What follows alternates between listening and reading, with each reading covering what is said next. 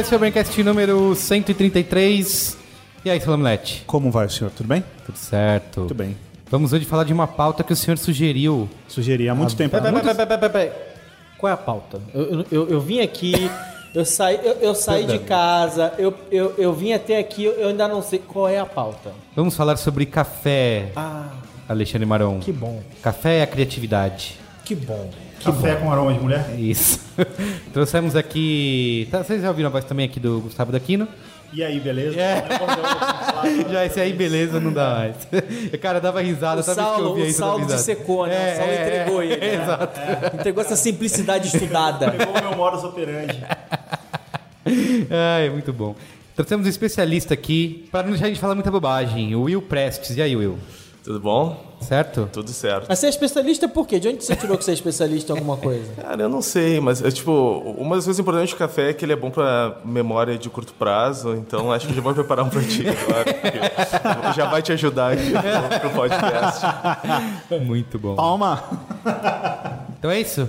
Comentando? Bora.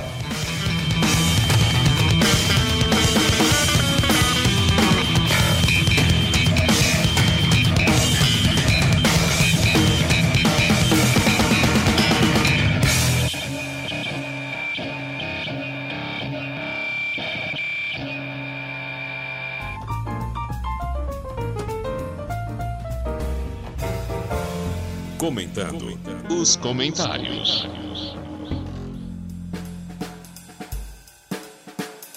Mas antes, Milete. Recadinhos da paróquia. Recadinhos da paróquia. Milete, essa é a surpresa. As pessoas estão vindo nossos recadinhos no final e elas estão pulando o recadinho pra pauta. agora Não pode. direto. Não pode. Antes do comentário dos A comentários. gente está desenvolvendo, inclusive, um sistema Isso. que só libera o programa Depois que você ouvir na íntegra. e, e comentar. É Isso, muito bem. Ó, quero dar o primeiro recadinho aqui, o workshop Brainstorm Boost, técnicas para criar mais e melhor. Da Gica. Isso, exatamente, da Gica Yabu. Para quem que serve esse workshop, Guga Mafra?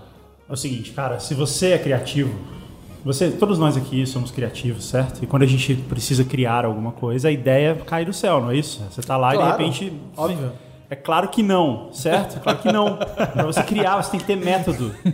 Certo? Certo. Ideia- criativo não é um cara abençoado por Deus que Isso. recebe. é, é, Que vem um ideias, dia a Tem que inspiração. canalizar suas é, ideias. É, tem método. Criar tem que ter método. E no Brainstorm Boost, você vai aprender a usar o Design Thinking Ó, para gerar litros de ideias. litros de ideias. Quem escreveu isso? Gostei. É, conhecer novos caminhos criativos e detonar mitos ultrapassados. até porque não é só para criativos, né, Gustavo? É para todo mundo que... Para quem precisa criatividade no seu dia a dia. Exato. E o Saulo, por exemplo, é uma pessoa que Não, precisa... pra quebrar o mito também de que só pessoas iluminadas podem ter boas ideias. Se Exato. você faz café, por exemplo. Não, por exemplo, se o, o Merigo consegue ter ideia, qualquer um consegue ter ideia. Exato. Eu lembro daquele comercial da Carla Pérez, lembra da OL? Que ela fala. Você não lembra desse comercial? Clássico. Cara, na época dos CDzinhos da OL. Ela, aí ela mostrando, botando um CD, acessando a internet, e no final ela fala: Se até eu conseguir acessar a internet, qualquer um consegue. Vai ser no próximo sábado, Gustavo, dia 8 de novembro, Dia 8 de novembro. das 15 às 19 horas. Das 15 são 4 horas, então. Exato, em São horinhas. Paulo, na B4I, lá no- na Rua Gorelândia, no Jardim Europa. Então, se você está, esse programa está saindo na semana em que vai acontecer o workshop, então você tem apenas mais três dias. Tá bom. E se eu quiser me inscrever? Só tem mais 3 dias e quantas vagas? Tem só mais quatro vagas. Quatro vagas. Exato. Era exato. 5 quando a gente veio gravar. É, mas o Tá bom, passa. se eu sou uma dessas quatro pessoas que eu quero entrar lá e me inscrever agora, pra onde eu vou? Pra, Você tem que entrar, ó, anota, você- anota aí o endereço, é b9.cm barra workshop 9. Ok. Aí você vai lá na página da Eventos, pode fazer sua inscrição, é rapidinho. em Aceita cartão? Aceita cartão de crédito, boleto, parcela em até seis vezes. Permuta?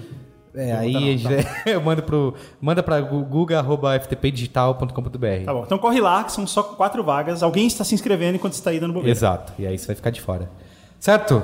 E temos aqui também Saulo Milete vai começar a sua, enfim, né, desde quando você anunciou? Mano, eu, eu, pra mim o solo já tava no décimo. Não, imagina, ele tá Mas se não, ele nem começou Ele tá se ainda. preparando, É, viajou o mundo. é. é. Você acha que é assim? Você acha que sai, senta lá e faz PPT e É uma pronto? montagem, né? Lógico. Aquela montagem. Ele foi gravar cenas da montagem dele se preparando em vários lugares do mundo pra Exato. gerar um minuto de montagem. Isso.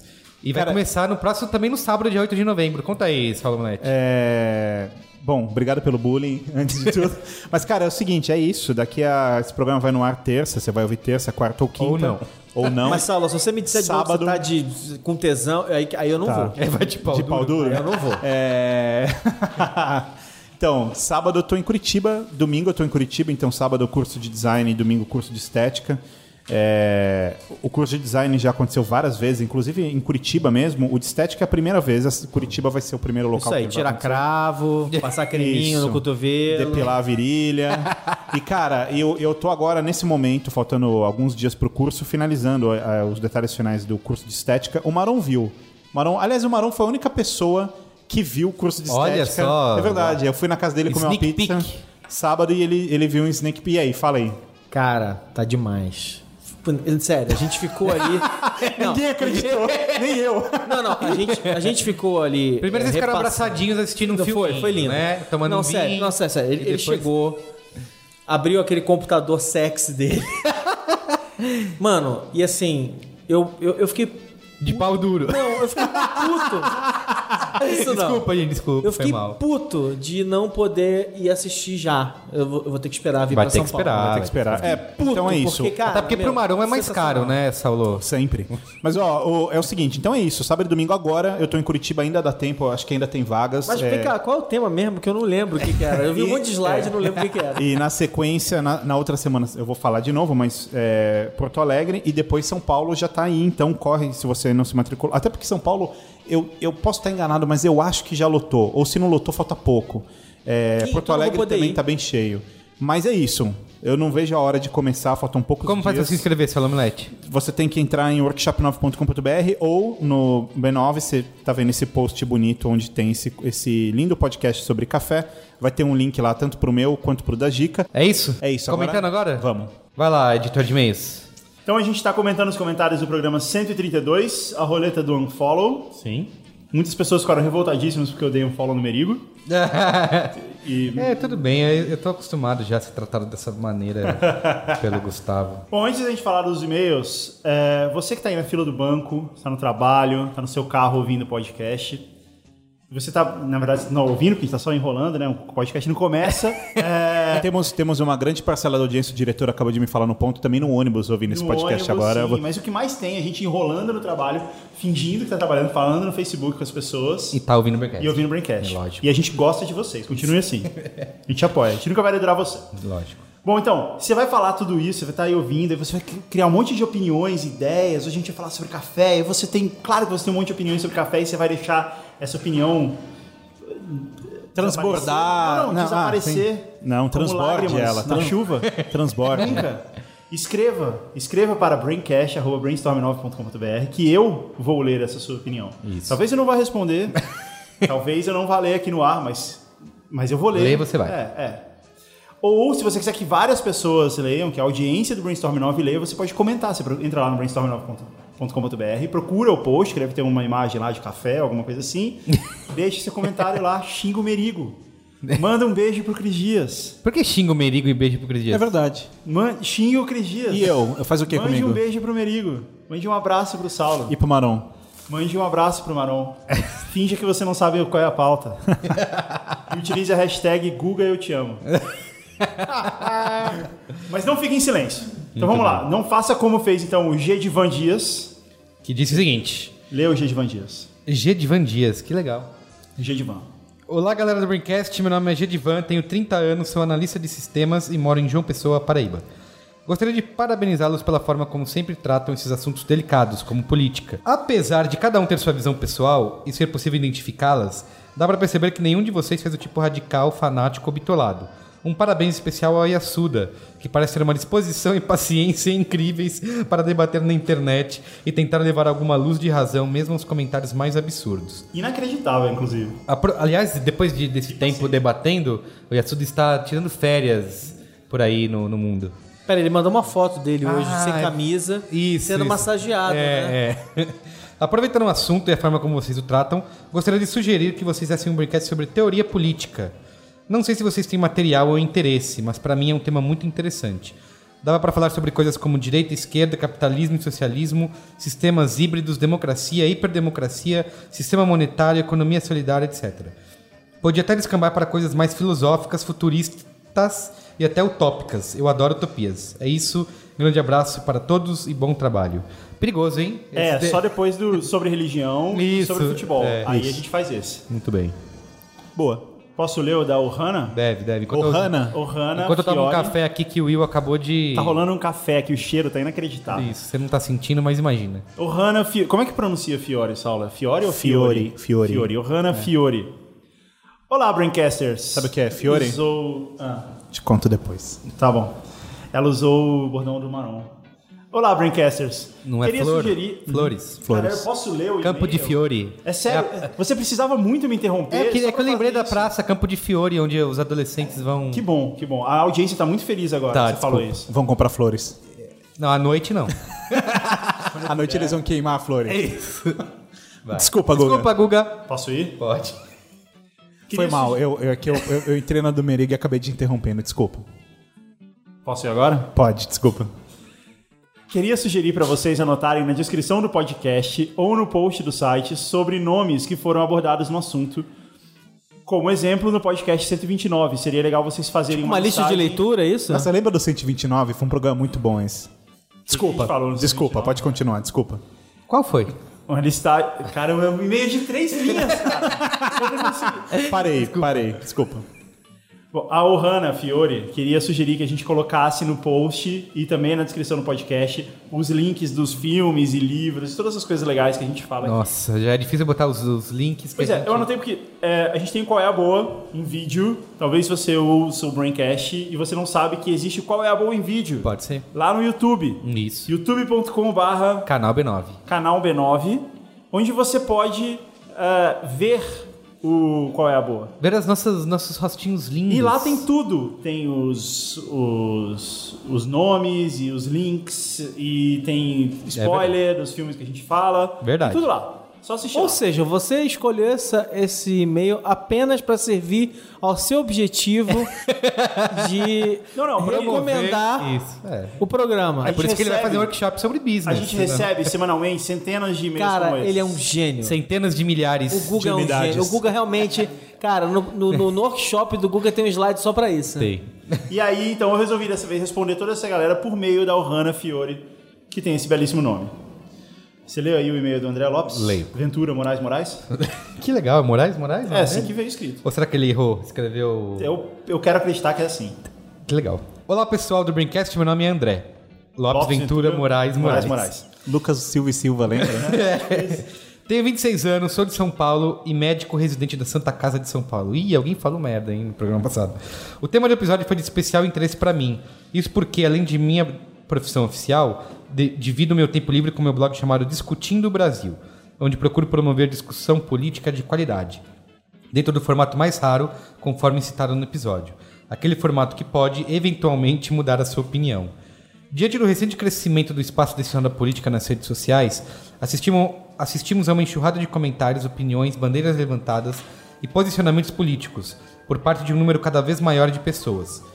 De modo geral, isso é extremamente positivo, pois finalmente o brasileiro está falando de política.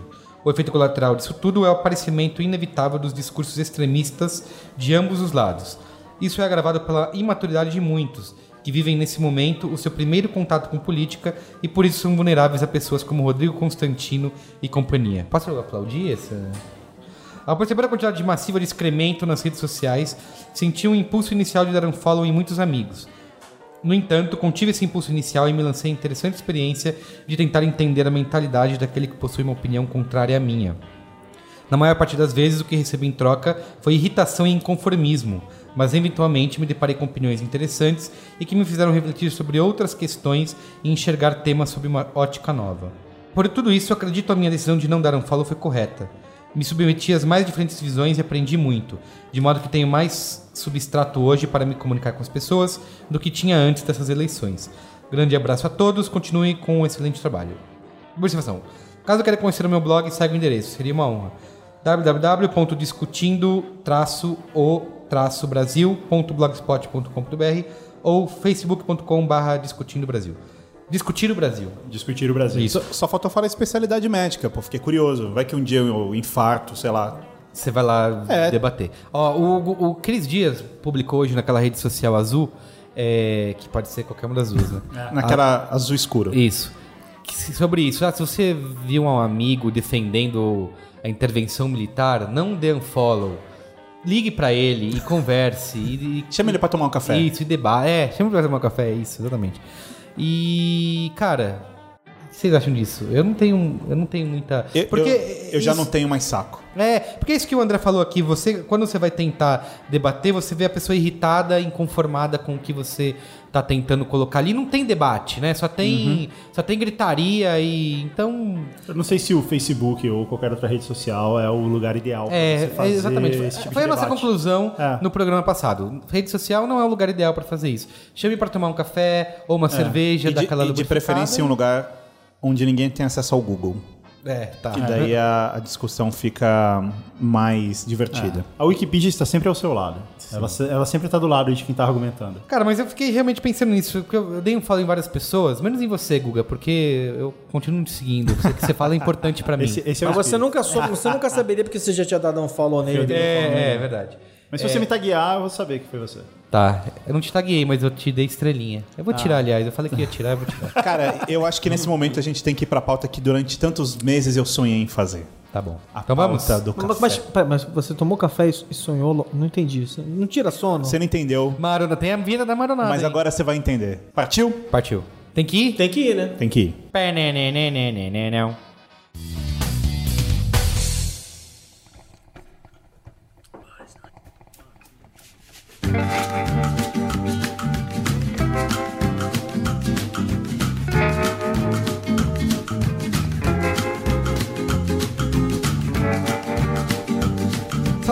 Salve, Gustavo Daquino, Alexandre Maron e Will Prestes. Todo mundo toma café porque quer se manter acordado, certo? Acho que Não, eu tomo café dar- porque eu gosto. Eu Tá. também. Ixi. É, eu também. A maioria das pessoas. Inclusive, queria. O ser humano, o afegão médio. In- in- queria- in- inclusive, queria discordar não só de você, como do afegão médio, É. dizendo que eu também tenho o hábito de tomar café antes de dormir. é, e eu durmo, na boa. Ah, assim. é? Tomo de noite e durmo felizão. Tá. Eu também.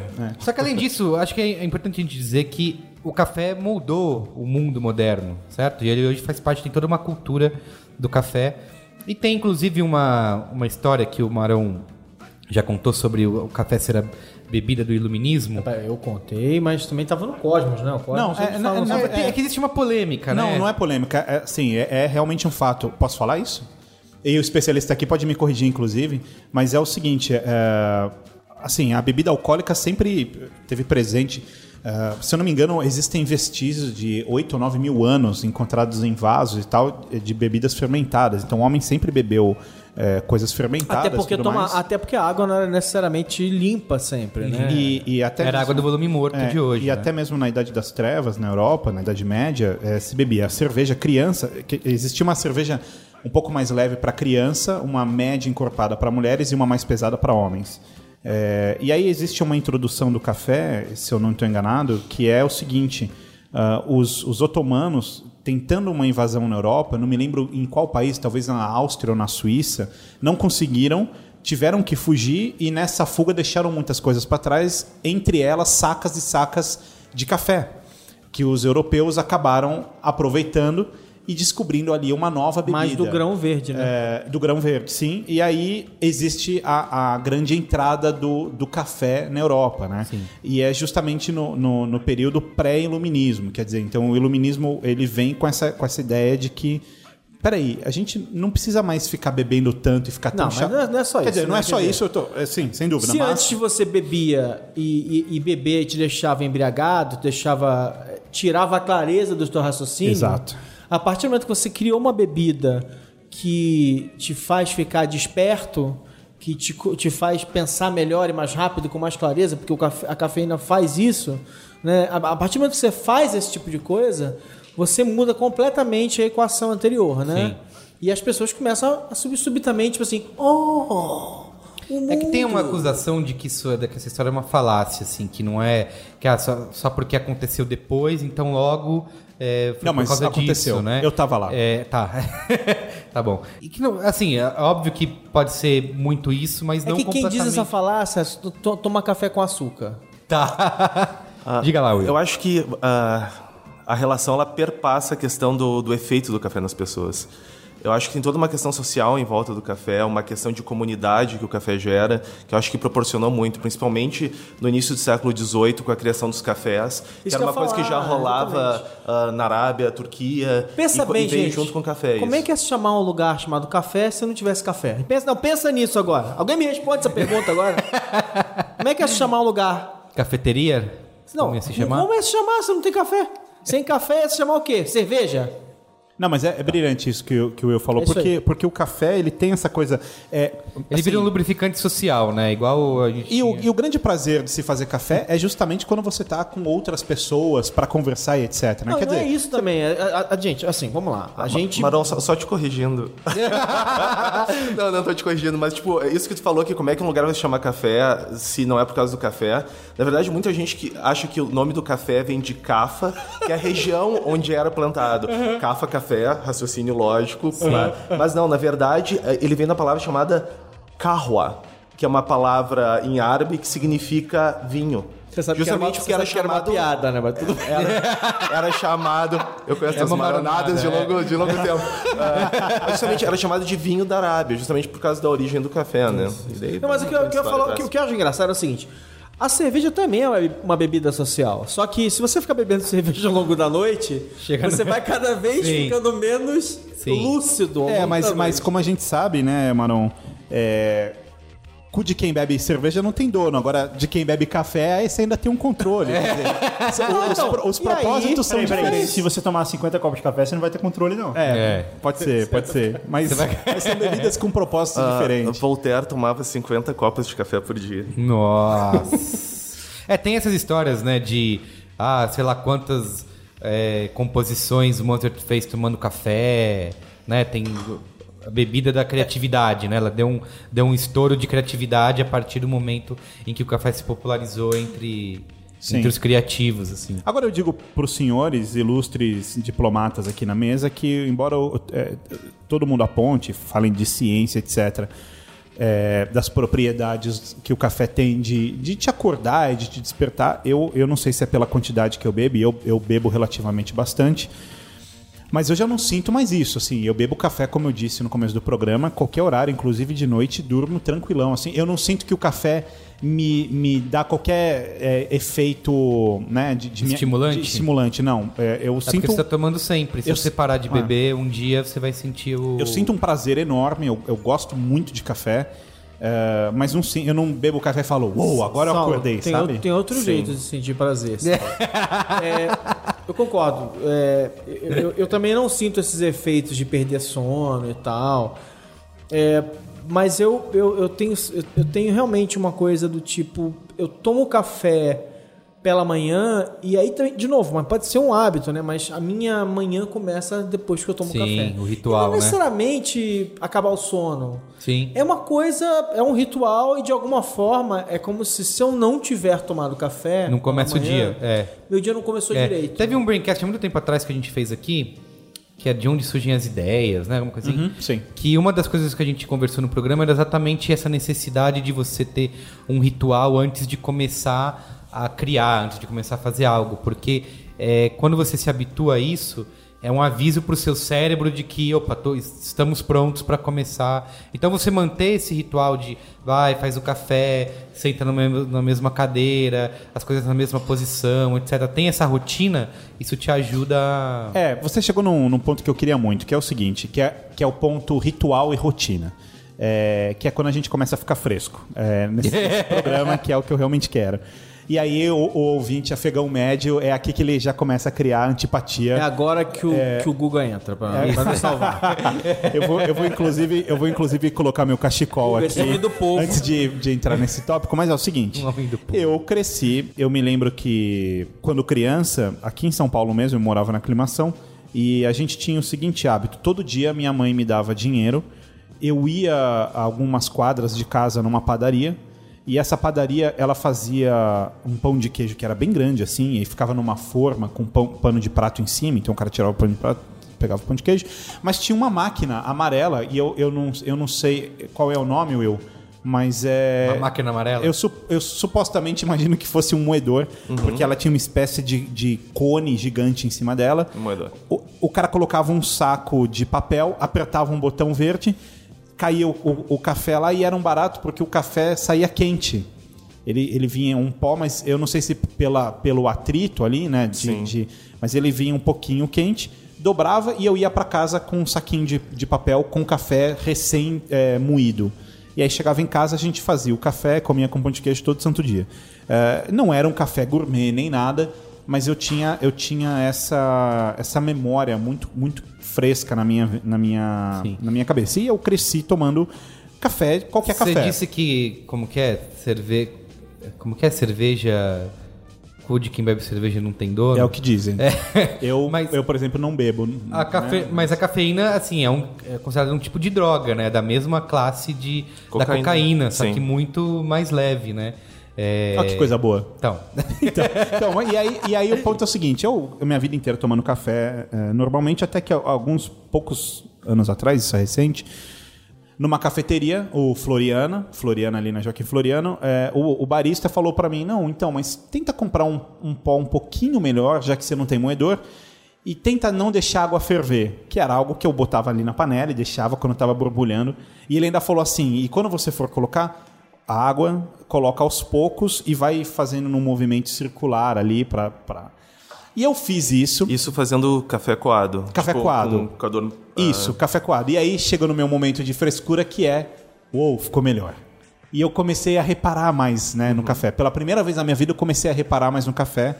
Ah, e isso aos poucos começou a me fazer, por exemplo, perceber quando o café estava quente demais ou ou se às vezes eu, eu tomava o café e falava, nossa, parece que está queimado é, esse, é, esse é, pó e tal. Vem pelando, né? É, e eu queria saber a sua. a- a- a- o Will é especialista aqui. Porque, assim, realmente, quando, quando eu vou na casa de alguém e falo, ah, não, deixa que eu faço café, as pessoas falam, é, que viadagem, pô, eu sempre fiz assim, ninguém nunca reclamou. Vem sempre na meia É. e sempre ficou bom. Mas me diz, Will, a visão de especialista. Sim. É, até eu já vou, enquanto vocês falam as suas experiências com café, eu já vou quebrando alguns mitos, assim, que manda. tem muita coisa que a gente ouve e que se repete, se repete, no fim do dia não é verdade. Uma delas é essa questão da água ferver. Tá. Ah, primeiro, é, isso não é um pré-requisito para o teu café ficar bom ou não, tá? Ah, é claro que existe uma o mito é temperatura... que a água precisa ferver. é isso? Não, não necessariamente. Existe uma temperatura ideal para tu fazer o café. Até porque a água ferve de uma maneira diferente, de uma temperatura diferente, dependendo de onde tu tá. É, em relação São ao nível do Paulo, mar. a água ferve a 96 graus.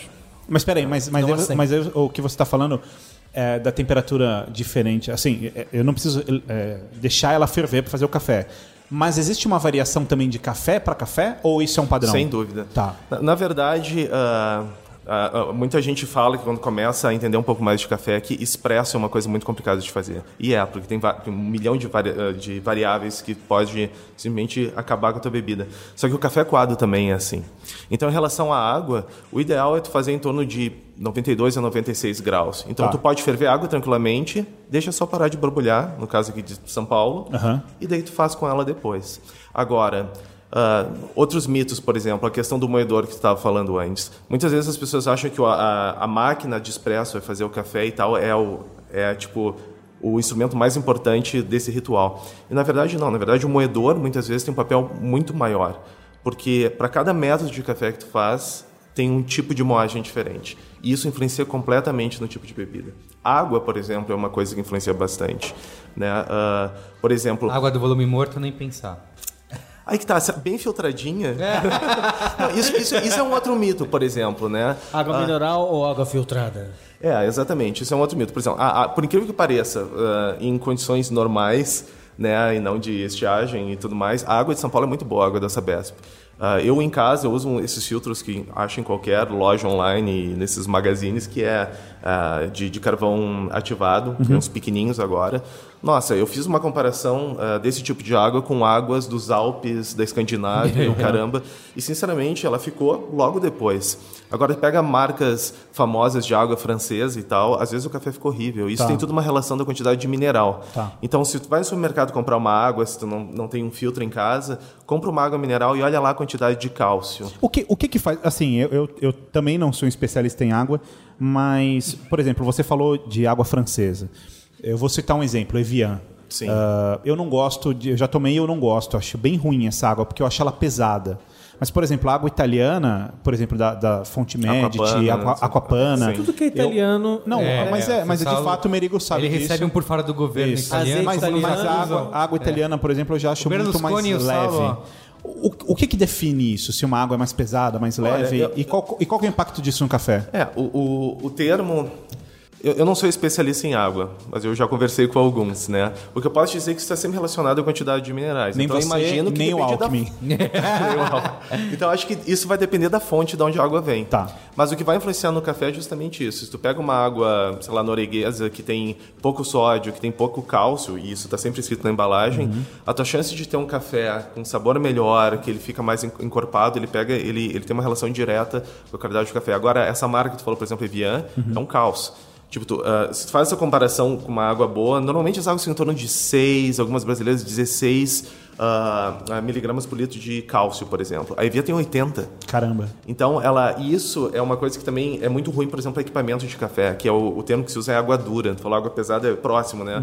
A água dura justamente porque, como ela tem muito cálcio, ela acaba depositando o cálcio em tudo, em tudo que ela passa, principalmente com exposição ao calor, como uma máquina de café. Tá. Então isso junta resíduo e tal, e daí é, Eu, o eu- cálcio. eu nunca tinha me ligado muito nisso, né? Eu lembro que tava na Inglaterra e aí eles falavam lá que acho que era máquina de lavar Tinha que e eles perguntavam sobre a, sobre a dureza da água da sua área. E você tinha que saber a dureza. Tinha, tinha não, você sabia, né?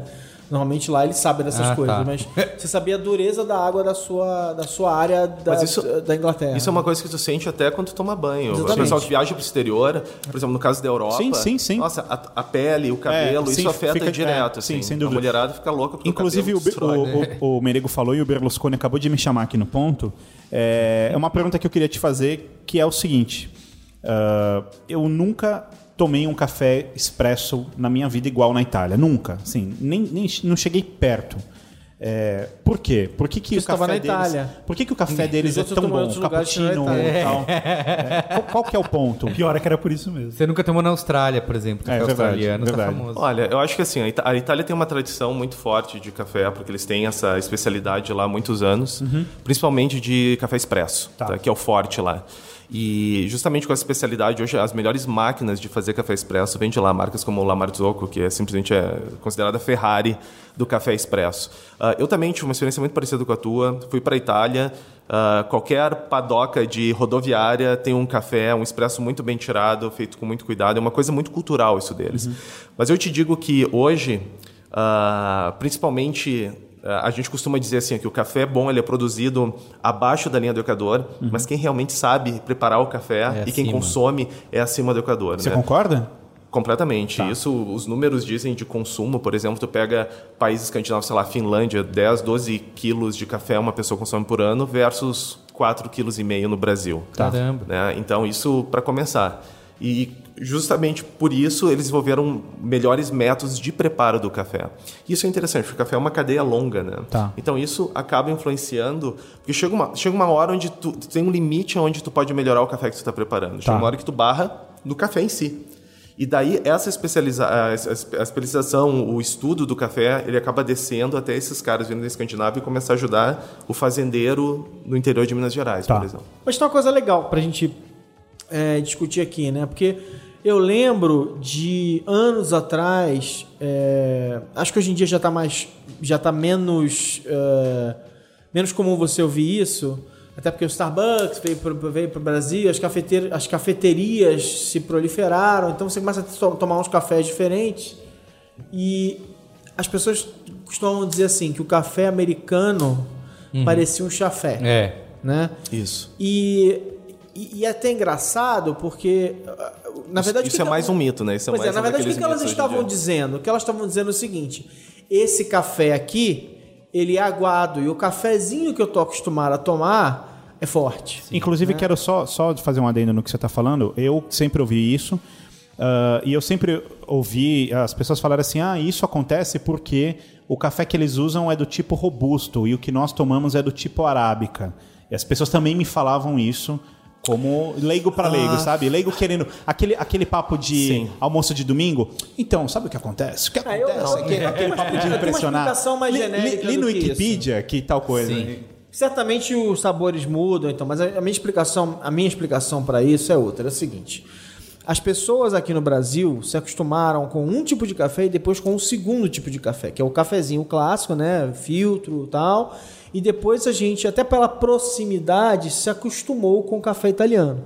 Né, que são os expressos. O expresso, até por ser, por ser feito em máquina, se espalhou pelo Brasil e a gente passou a usar. Então, de alguma forma, as pessoas passaram a achar que café é aquilo. Quando, quando é- é, achar que o café é só aquilo é desperdiçar todas as infinitas possibilidades que aquele grãozinho pode te dar e, e que, e que o Will pode falar. É, na, na verdade, no caso do Brasil, acho que ah, o campeão aqui ainda é o cafezinho passado. Né? Ah, tem uma relação, eh, essa questão de diferença de percepção. Bom, primeiro, se tu pegar todas as associações, instituições de café do mundo, existem tabelas diferentes de percepção do que, que é, ah, ah, digamos, um percentual de extração do café, total de sólidos dissolvidos, que são alguns parâmetros que se usa justamente para tu poder uniformizar a maneira como tu faz o café coado. Ah, tem uma tabela para a Europa, tem uma tabela para os Estados Unidos, porque são gostos diferentes de Tá. como o, o café é produzido. No caso do Brasil, eu acho que é uma história longa, tem todo um motivo histórico pelo qual o café que a gente consome no Brasil, a população, o afegão médio, é realmente de uma qualidade muito ruim. E é legal porque agora está tendo um movimento de mercado até para se tomar um café melhor. Né? A gente pega os números ah, da BIC, que é a Associação Brasileira da Indústria do Café, e tu vê que, tipo, sei lá, no último ano teve um aumento de 20% na venda de café gourmet. Agora, no caso dos Estados Unidos é um pouco diferente, mas também que está ligado com uma questão de mercado. Ah, todo mundo fala, e hoje eu ouço com muita frequência, quando fala ah, dos cafés dos Estados Unidos e tal, aí o pessoal diz, ah, mas o café não é aguado. Bom, primeiro, não tem plantação de café lá, o café, só que eles não têm limites e barreiras de mercado, então vem os cafés ótimos de todo mundo, África, América Central, vem de tudo que é lugar. E isso, ah, nos Estados Unidos também está acontecendo toda essa evolução em relação ao mercado de café, principalmente ao café gourmet, o café especial, o café visto mais como vinho. A mesma cultura que tem do, do, do vinho e terroirs e tudo mais, hoje acontece a mesma coisa com o café. Então, quando a gente fala do café aguado, do café amargo, ah, é uma relação muito com o café ah, do que eles chamam da primeira onda. Tá?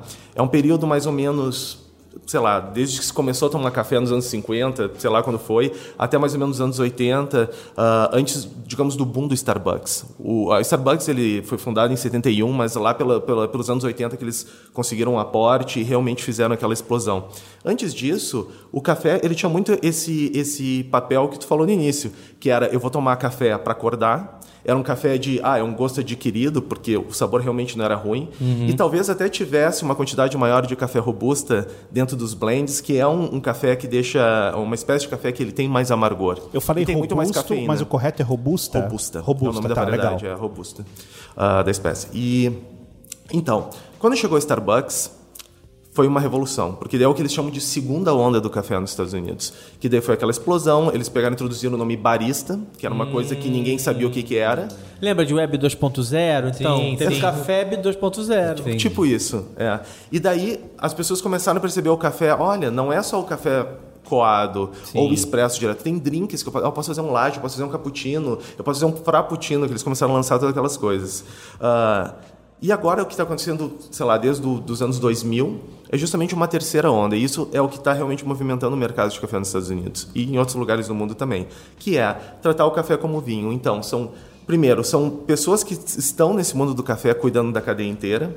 Então eles cuidam desde a qualidade do café na tua xícara até as condições de vida do cara que está colhendo o café na outra ponta.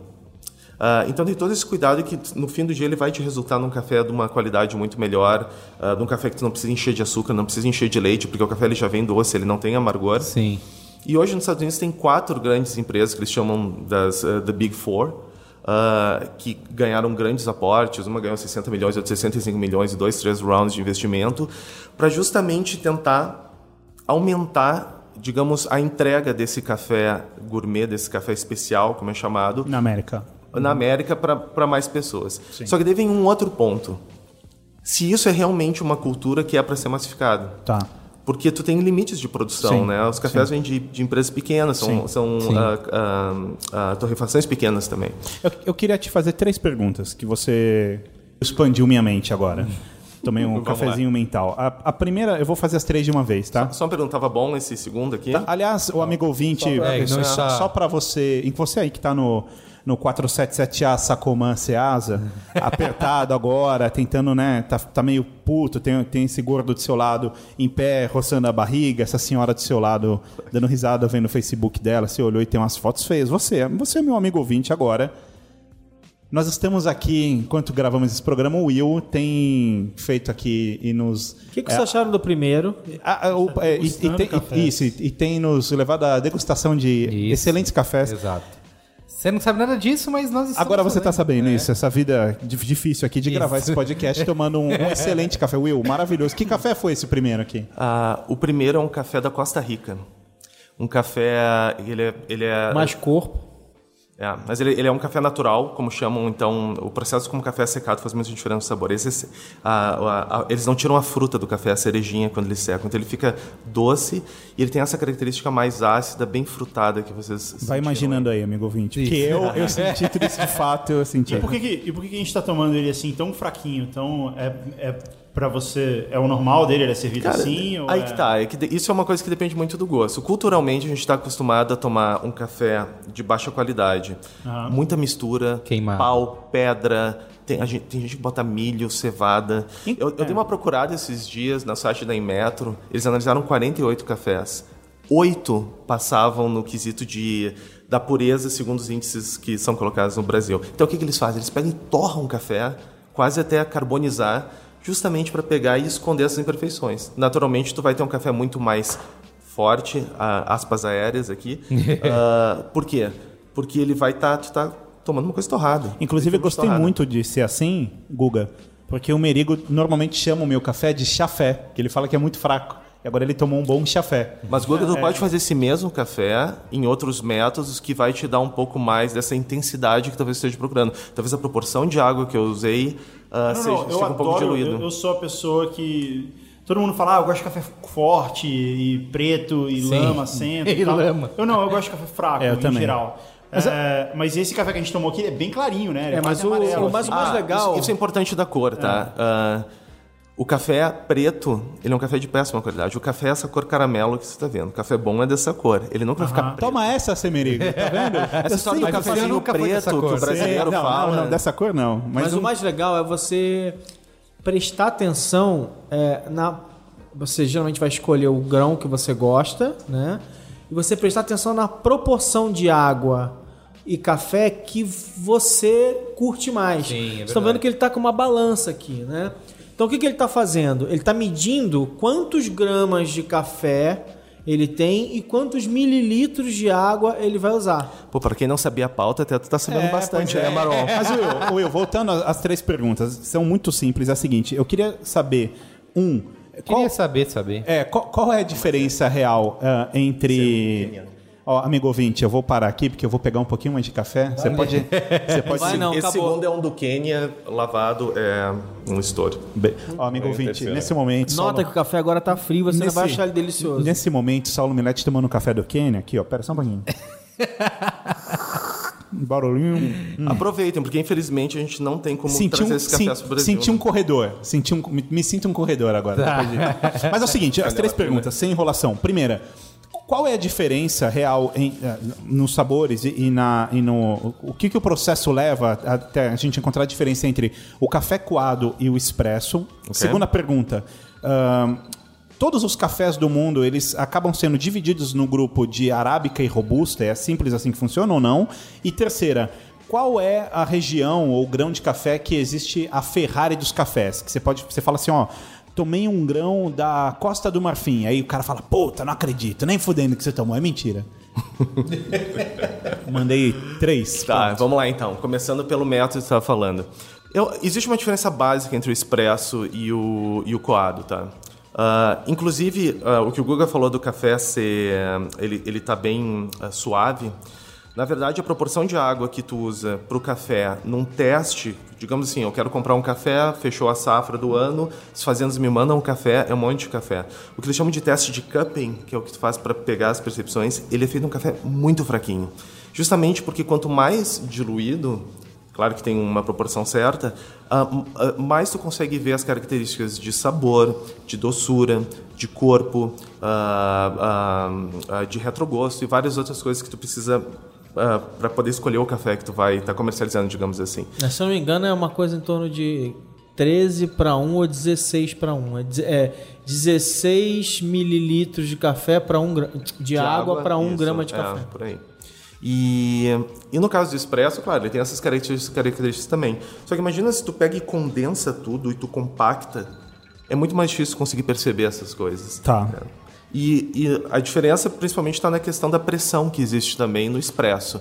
Ah, quando tu bota pressão na no momento de extrair um café, ele extrai alguns óleos e algumas outras propriedades que tu não tem com o café, só, que tu extrai somente com o café, digamos, com a temperatura da água que tu está colocando. Então essas são as duas diferenças, digamos, mais básicas que influenciam no, no sabor dos dois. Depois é se todos os grãos eles eh, se resumem em robusta e, ará- em robusta e arábica ou não? Ah, ah, mais ou menos. Mas só voltando uma coisa importante, que a gente está falando de expresso e de café coado, que é um mito que todo mundo ah, acredita e é justamente o contrário. Ah, se eu perguntar para vocês qual é o café que tem mais cafeína, é esse café que vocês tomaram mais suave ou é um Eu sei a expresso? resposta. Eu sei a resposta. Vai lá, Guga. Tempo. É o café mais aguado. Porque ele, Por a cafeína ela se dilui na água. Então, quanto mais água, mais, mais cafeína você Exatamente. Quanto mais pariu. Não, contato só isso, do é porque, com água. Puta que mas pariu, é porque cara. sob Mas é pressão vencedor, a água cara. passa muito rápido E não dá tempo e não de... dá tempo também. mas Exato. E a galera acha Exato. que tomar um cafezinho na padaria ali rapidinho é o que vai dar o, Então, assim, o na grau. verdade, na verdade, se você pegar uma colher de café e colocar num- numa, numa xicrinha de água, e pegar uma colher de café e colocar num copão de água, tem a mesma quantidade de cafeína ali na colher de Ah, café. sim. Só que no copão de água você vai diluir ela muito mais, você vai ingerir ela muito mais do que na xicrinha pequenininha. Esse é o Guga Mafra. Por isso bem. que você, é, por isso que tomar um café, aquele copão de café do Starbucks de 200 ml, 300 ml faz você, sei lá, ele tem um pouco mais esse efeito. É, que na verdade isso depende, porque o que copão, o que o copão que é tu uma toma, o copão que tu pode pedir no Starbucks, no caso, ele pode ser um americano ou um café coado. Tá. O americano ele pega o expresso, bota um monte de água, E de daí água, ele dilui. é. É. Agora, se tu pede um café coado, e daí ele, a, a- a água fica muito mais em contato com o café, no caso o café em contato com a água, tu vai ter mais cafeína nesse café coado. E pensa bem, quando você faz, por exemplo, o café na prensa francesa, que você coloca ele ali embaixo, e aí você põe a água, e aí você deixa ele lá, tipo, 3 minutos em contato com a água, você mexe o café, depois você... Esse tempo todo que você vai passar lá, tudo bem que o grão tá mais, tá mais grosso, né? Sim. Mas você vai, em tese... É, eu queria entender mais. esses métodos, que é prensa francesa, o Aeropress, que o Marão tava outro dia falando. Foi aquele que você fez na sua casa aquele dia? Era, era o quê? Não lembro. Ah, não, eu devo ter feito coado pra vocês. Vocês só merecem. Tá, é, Não, eu fiz drip lá, eu fiz aquele com a, com a Chemex. Ah, A linda Chemex. Tá, então É bonito. qual, qual é a O grande... café, o café expresso, ele escreve expresso com S, não com X, porque ele não tem nada a ver com ser rápido, ou que é o que as pessoas associam. Ele Que é expresso pressionado, significa pressão. espremido, né? É, é, é prensado, que é, que é a técnica. Você prensa muito café ali Uhum. num, num espaço pequenininho e passa água por dentro dele. Sim. E esses outros métodos aí, Aeropress, por Não, tem, exemplo? cara, que- assim, é, é, é, a gente. é, a gente. acho que o, o Will já fez curso há um tempão, eu fiz, eu fiz ano passado. Você, você pode fazer o café de várias maneiras. E, o- e o que foi legal nesse curso que eu fiz há um tempo atrás foi a ideia de que você pega o mesmo grão e aí você faz ele de várias maneiras diferentes. Então você pode fazer ele com um coador melita clássico, com seu filtro melita Sim. né? E, e- e tem diferença porque as ranhuras do coador são diferentes, o tipo de papel é diferente. Aí você faz com esse filtro Hario aí que ele tá usando, que é um filtro japonês, desculpa, o coador japonês, com um filtro que pode ser o Melita às vezes, mas geralmente é o, é o filtro já para esse coador Hario. Na verdade, no- no- a diferença que faz é o papel tem gosto. É, o papel e tem esse, gosto. é- dessa marca japonesa, ele tem bem menos gosto que os É, outros. e isso por que eu molho exemplo, e tem outra um coisa pouquinho. interessante. Peraí, peraí, peraí, peraí, peraí, calma que eu tô confuso. É, o, que, o que que é... um- Porque assim, o amigo ouvinte agora tem que usar Não, a eu vou explicar, eu imaginação. vou explicar isso aqui agora. É, o, você tá, o que você tá falando que é japonês? É o papel ou é o... Não, o filtro é japonês E o, e o, e o coador é japonês. Tá, entendi. Isso Tá? daqui. Tá. É o- Os japoneses são apaixonados. Os né? japoneses se apaixonaram por café tarde, mas como são japoneses, são super criteriosos, brincaram muito com o café. Então esse Eu tenho uma esse história bizarra coador, pra contar de café esse coador ele né? tem uma história engraçada que ele tem as ranhuras, elas não são verticais, elas estão fazendo uma voltinha. São uma- Então supostamente espiral, agora. né? é, ele faz a água se mover diferente. E realmente, nesse curso, você vê, é, você sente a diferença no gosto. Tá, mas peraí. Você sente a diferença no gosto porque você é um especialista e fica provando Não, você e sente tentando? a diferença no gosto. Ou assim, uma pessoa normal que não é. Sente. Não, essa que é legal, essa que é legal. Essa diferença. É que, Guga, é muito mais fácil sentir a diferença ah, se tu bota um do lado do outro. É muito difícil tu ir provando um café aleatório aqui e outro É lá e sentir essa diferença. Agora, se tu pega dois filtros e tu isola todas as outras variáveis, tu usa o mesmo café, a mesma água, o mesmo tempo de extração e tu só usa os dois filtros diferentes, daí tu vai perceber que Mas a a diferença ponto- entre os dois Não, mas- vai mas ser a diferença Mas a ponto não é de fazer uma diferença. Faz. Assim, eu sou um Sabe cético. O Will Quer não tá uma acostumado a gravar com a gente. Eu sou Não, um não, mas- cético da gourmetização. Não, mas, Opa, o, mas o ceticismo acaba quando você faz exatamente É, isso. e, e desculpa, e desculpa, Guga, e você. você... No more coffee for you. É, exato. E você Não, não, tá não, mas indo- o Guga. Mas o que, eu, o que eu tô querendo dizer é o seguinte: eu era tão cético quanto você até eu fazer esse Existe- curso e curtir essa diferença. Então, até porque. Posso falar um negócio, Manon? Desculpa te interromper, mas o Guga. Sabe por que o Guga tá fazendo isso? Porque eu conheço o Guga. O Guga tá fazendo isso Ele só quer pra. representar. Não, ele quer causar. Porque é o Eu seguinte. Ó, eu posso, quer, eu posso pegar. representante. Eu posso pegar agora meu celular, nesse momento. A gente pode fazer uma ligação agora pro senhor Dave Pazos, Ah. vulgo Azagal. E aí eu posso fazer uma pergunta, porque o Azagal é um grande amigo do Guga. Qual a pergunta? E eu posso fazer uma simples pergunta pro Azagal, que é assim, Azagal, me fala sobre o Guga Burger. Porque o Guga Burger é uma gourmetização de hambúrguer do próprio Guga, feita nas mãos dele e verdade. que o Azagal já comeu, já postou e já falou. Guga Burger, coisa impressionante e linda de Deus. De Deus não, mas do Guga. Tá bom, mas- Ou mas seja, não tem nenhuma vo- frescura. Você acredita na gourmetização, mas, mas não existe frescura porque é tudo simples, Não, olha só, Guga. deixa- o que é deixa- bom tá, é mas que- simples. Tá, deixa eu contar uma história, rapidão. O- Olha para esse filtro e olha para esse para esse coador. O coador Rario, ele tem um espaço embaixo diferente, a maneira como o filtro passa é diferente, o tempo do café é diferente. É, é- é- muda, cara. Olha, eu vou dizer em relação. ah, eu, eu também sou meio cético em relação à gourmetização de coisas. Mas no caso do café, se tu parar pra pensar que esse é o café padrão que tu tem na Escandinávia, claro que tem café ruim lá também. Só que eu acho que tem várias outras coisas, além da detalhe da ranhura, negócio, que fazem muita diferença. A matéria-prima é muito diferente ah, que está sendo usada, a maneira como tudo é produzido, a maneira como é feito. Então não é só a ranhura. Tem Claro que não é só ranhura. claro não, mas deixa eu te contar uma história. Tem um guitarrista chamado Eric Johnson. E esse guitarrista ele é conhecido por é, dizer que a marca da pilha, da bateria, do pedal que ele está usando influencia no som da guitarra dele. Caramba. Então ele fala assim: ah, se a bateria é, é Energizer ou se ela é Duracell, o som vai mudar. E assim, várias pessoas já, já testaram ele nesse sentido de ir lá e trocar a bateria, ver se ele percebe. e. E quer saber? De fato, ele percebe. Ele consegue perceber que existe uma diferença ali é, específica na onda que o som faz, que ele percebe. Agora, assim, ele percebe. E a diferença, por mais que ela exista, ela é bem pequena, entendeu? A ponto de não, não mudar, não ser significativo. Mas ela, mas ela é pequena pra mim, pra você, mas pra ele não, porque ele tem um nível de sensibilidade e de, e de percepção musical que a gente não chega nem perto de ter. Então, mas essa é a minha pergunta. Porque aí você. Porque a gourmetização leva o cara a falar assim, pô, mas eu preciso então comprar o filtro japonês. É, então, isso é uma coisa que o Will falou, que é essa questão de botar um, um do lado do outro. Eu nunca tinha feito. Eu fiz um ritual lá naquela. é, como que é o nome daquele lugar famoso aqui em São Paulo? Coffee Lab. Sephora. Co- Coffee Lab. Coffee Lab. Ah, desculpa. Que é, que é isso, assim, é botar um- o ritual 1 lá, que é o café do dia a dia, contra um café de qualidade. Sim. Sim, se você tomar em, em qualquer situação, você, ah, sei lá, não, não- não sabe, não é nada demais. Mas quando você toma um em seguida do outro, cara, é brutal a diferença. Exato. De você sentir o negócio, assim, de... Mas é isso, é brutal. É brutal, é brutal. Você pega, você pega na mão, assim, os Assim, dois... um é ruim, o outro é bom. Ah, é, é que assim, a gente tá muito acostumado a tomar esse, o cafezinho que você compra, o café, o pó que você compra no supermercado, né? Então você tá acostumado a tomar. Mas eu não jamais conseguiria imaginar tomar esse café sem adoçar. E o café lá eu tomei sem adoçar e consegui falar. Como vocês estão tomando café sem Isso, adoçar a primeira ve- foi a primeira vez que eu falei, meu, é, é possível tomar café sem adoçar. Porque pra, pra mim até então, na minha alta minha ignorância, não era. Como assim alguém toma café sem adoçar? Porque é impossível. Que, aliás, aliás, nesse momento a gente tá tomando um café sem adoçar. Sem adoçar, porque tem. E esse café que a gente compra no dia a dia tem gosto de remédio, né? Você toma. Assim, eu, eu já me peguei várias vezes de manhã tomando café, sabe, tomando rápido, assim, porque não, não tá bom, você quer acabar com aquilo logo. E aí você percebe essa É, diferença. é interessante essa tua analogia com remédio, porque o remédio provavelmente tu deve estar pensando em alguma coisa tipo uma novalgina, uma dipirona, que é justamente o que é relacionado, é a referência de amargor que tem pra qualquer pessoa que tá começando a exercitar o paladar. É verdade, parece mesmo. Então vai remédio direto. Não, não, esse café que a gente tomou parece. Aliás, uma coisa interessante que vocês têm que. Qual deles? Esse que a gente acabou de tomar. Ele, você falou e eu me, me lembrou, assim. É mesmo? Tu achou me ele lembrou, Sim, me lembrou. Que café é esse? Novalgina. Ah, esse que tá tomando agora. É. É Novalgina? É, eu não tomo café sem açúcar, a gente tá Não, mas tomando agora. que café é esse? Esse é um café do Espírito Santo.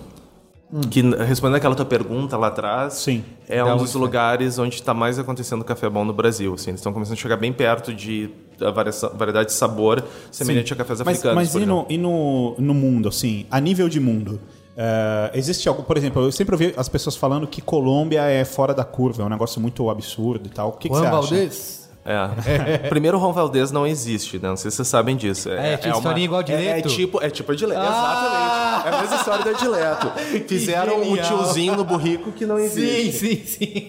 Sabe, segundo ponto, tá? Hoje a Colômbia está no quarto lugar de produção de café. Ah, é, tipo, o primeiro o Brasil, é, o Brasil é mais de duas vezes e meia mais É, eu vi o uma notícia lugar, que é hoje que Vietnã. o Brasil bateu recorde em outubro de exportação de café. Mas É, é uma- aquela lenda de que o café brasileiro bom é só exportado e a gente toma. Isso é verdade? Isso é verdade. É verdade, mas agora, ah, por exemplo, esse café que tu achou com gosto de nostalgia. Não, não, não, não, não, não achei com Mas gosto. Mas tá quando você falou, eu consegui duro, fazer a gente, relação. é duro. Eu, eu lembrei da Não achei. Não, não falaria isso. Mas então, eu, é- eu é- consigo entender a relação. É, essa questão do café, do melhor.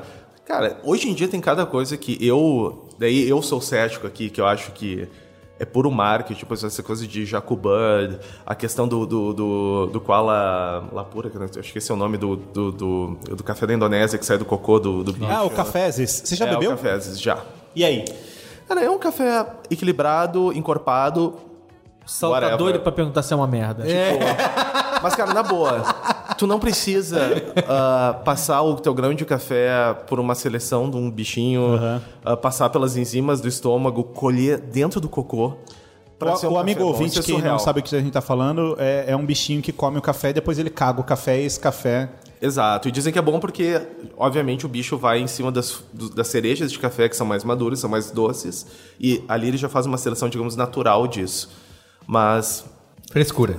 um Tá, ser e- humano pode chegar lá e, e- e identificar um, um grão maduro de E café. diz uma coisa, nós aqui e o- os nossos amigos ouvintes, ouvintes, plural, eles e nós, a gente chega num momento agora de falar, pô, legal, eu quero, quero provar um café melhor.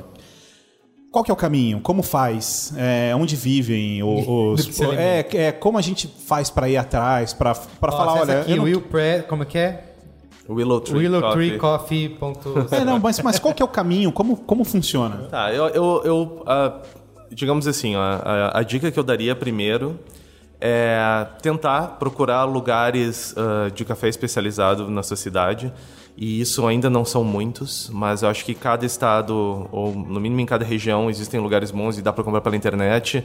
Ah, hoje em dia tem clubes de café que tu recebe um café diferente de uma fazenda de Mas precisa pagar o olho da cara por isso. Outro dia eu vi um café, sei lá, até mandei a foto pro Saulo, café da Jamaica, que custava 400 reais, O Blue 250, deve É, ser. é. É uma lata... Sim. É, É. uma lata. Não, não precisa pagar. Tem cafés com. Claro que ele vai ser mais caro que um café normal de supermercado. Ah, mas, por exemplo, aqui, vocês estão falando no Coffee Lab, consegue cafés muito legais de origem única. Quando eu falo de origem única, eles são num, num local só, de uma plantação só, não são super misturas de café, que daí tem um outro propósito que não vem a- não tem por que falar agora. Mas ah, coisas importantes: olhar na embalagem, ver se tem a procedência, se tem o nome da fazenda. Ah, uma coisa que eu dou muita importância é a data que ele foi torrado.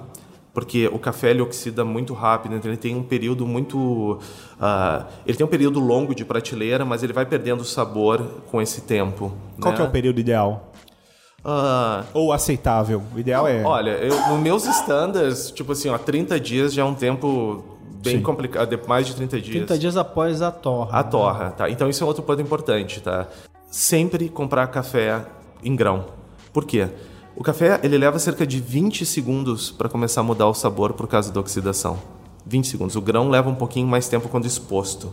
tá? Então a maneira como vai harmoni- a- armazenar o café é muito importante. Mas a melhor coisa, ah, hoje tu encontra no mercado ah, moedores ah, elétricos por, sei lá, 50 reais. É verdade. Em qualquer loja dessas, ah, qualquer loja online ou essas lojas de bairro tem tudo. Ah, se conseguir um, um com para regular o nível de moagem é melhor, porque ele tem um pouco mais de controle e isso influencia muito no sabor. Mas a primeira dica eu diria, diria isso, tentar fugir das marcas que tem em supermercado, porque ah, mesmo aquelas que são as mais caras, Por exemplo, eu, eu te falei quando eu cheguei aqui, eu compro hoje um café chamado Bravo. Sim. Que é uma embalagem prateada. Eu não tenho um moedor. eu, Eu, acho ele um- bravo de ruim. É mesmo? Caramba. é terrível. Cara, eu já, eu já fiz ah, ah, teste de, de, de percepção sensorial dele contra outros cafés. Ah, ele é um café que ele está um pouco acima do, do de pilão e, e melita. E, e, e com um pouquinho mais de dinheiro, ou talvez até com menos dinheiro, é aquele, vem, vem meio quilo, né? É, meio quilo. normalmente esses eu, te- eu te digo bons- quanto eu pago. Eu pago normalmente de, de 12 a 14 reais um pacote de meio É. quilo. Bom, olha, procurando bem é capaz de tu encontrar cafés bons e tu encontra cafés bem melhores, só que uma quantidade um pouco menor. No caso, 250 seria metade. Mas o que eu acho que ah, eu tento comprar um café numa semana e eu tenho uma curva de nove dias para tomar o café no método coado, porque depois disso ah, ele começa a degradar um pouco em termos de sabor. Então é ideal. Olha lá, vê a data de, de torra, de repente ignora o que tem na prateleira, fala com o pessoal atrás do balcão, vê se eles têm uma torra mais atual. Tá. E cuida isso. Não precisa gastar mais do que esse valor de 15. Ah, eu sei, por exemplo, ah, tu estava falando um negócio do curso em Porto Alegre. Em Porto Alegre tem um café lá que, claro, tem cafés muito melhores que desse lugar, mas eles saem de Minas Gerais, eles da Bahia e tal. E é um lugar onde a gente pode negociar e conseguir também o café. E eles estão em torno de 9, 10 reais. Tá. Né? Tem até em shopping center agora, que na época não tinha. Tá, mas então você acha que, que o primeiro passo talvez então seja comprar um moedor, deixar de comprar é, já Definitivamente deixar de comprar café Em pó? em pó, porque é pedir para. Mas e, mas e o café em cápsula de cafeteira? Ah, tá. A gente já chega aí. É. Só para cavar o, o- o raciocínio. E, e, e- fazer em casa com um método simples. Tu pode até fazer, claro que tem que ter um cuidado, aquilo que eu falei da, da questão da água. Pode deixar ferver, deixa baixar um pouquinho. E se eu quero, e se eu sou um pouquinho mais caxias e eu falo assim, não, eu quero controlar a temperatura. Como eu faço? Existem termômetros? Como é que Tem termômetro em qualquer loja que vende coisa para cozinha, restaurante tu encontra termômetros. Eu trouxe aqui, eu tenho um termômetro de que é aquelas pistolinhas, ele mede por infravermelho, então não precisa tocar na parece água. aquela arma de, de policial para ver velocidade de carro na estrada? Isso, exatamente. E tem uns que são uns- até uns fiozinhos que tu coloca na água e vê isso. Tá. Ah, Se tu quer chegar num outro nível, talvez acho que uma balança faz muita diferença para tu ah, pesar a quantidade de café que tu está colocando e a quantidade de água. Pra A proporção vai, vai poder tu ah, vai te dar mais liberdade para achar o ponto exatamente de, de sabor que, intensidade que tu quer no café. Então eu diria é ah, café em grão, comprar um moador, comprar uma balancinha que, ao menos aqui na 25 encontra várias, né, baratas. Ah, e é isso, o método, depois se quiser ir para um outro ponto, como o Maron estava falando de comprar um filtro da Rario, que vai fazer um pouco mais de diferença, comprar ah, o filtro de papel de marcas que não tem tanto sabor. E isso é, é um é um ritual gostoso, tu vai escalando e esse sim, aprendizado é. e tu Vai- vai te equipando como qualquer nada outra que- coisa. Não é comprar uma tonelada de É. coisas caras, sabe? Sim. É um Vai- vai fotógrafo que achando começando, não vai ponto. comprar, comprar o, ca- o, né, o equipamento mais top, Vai né? achando o seu Tu vai- ponto, vai entendendo que isso é, uma, isso, é uma, isso é uma indulgência, quer dizer, que é uma coisa que é, é- é caro, é um, é um hábito mais caro do que o normal, pode ser menos caro se você tiver mais cuidado, Que leva mais tempo também. mas porque que não é lá, você vai bota na escalando, como ele falou, e- você vai começar... Você vai comprar um desses moedores mais simples. Você comprou um moedor simples, Sim, né? comprei. Vai comprar um moedor mais simples, vai começar a sentir a diferença 20 de tomar. De tomar de tomar um café que você moeu na hora e você faz. né? Mas eu digo assim, ó, dependendo da quantidade de café que tu toma num dia, a longo prazo, com contas médicas, talvez acaba valendo o custo. Porque um café de qualidade, ele tem muito menos cafeína, ele tem muito menos impureza. Por exemplo, a- a- o amargor, ele vem muito da cafeína. E é muito o que ataca a galera que tem gastrite e tudo Sim, mais. sim. Um café bom mesmo, a chance dele te dar um problema estomacal é, é muito, muito inferior.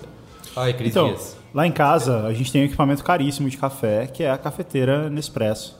Que eu acho que é, tipo, o pior das gourmetiz- gourmetizações. Adeus, anunciante, né? Já vamos dizer adeus.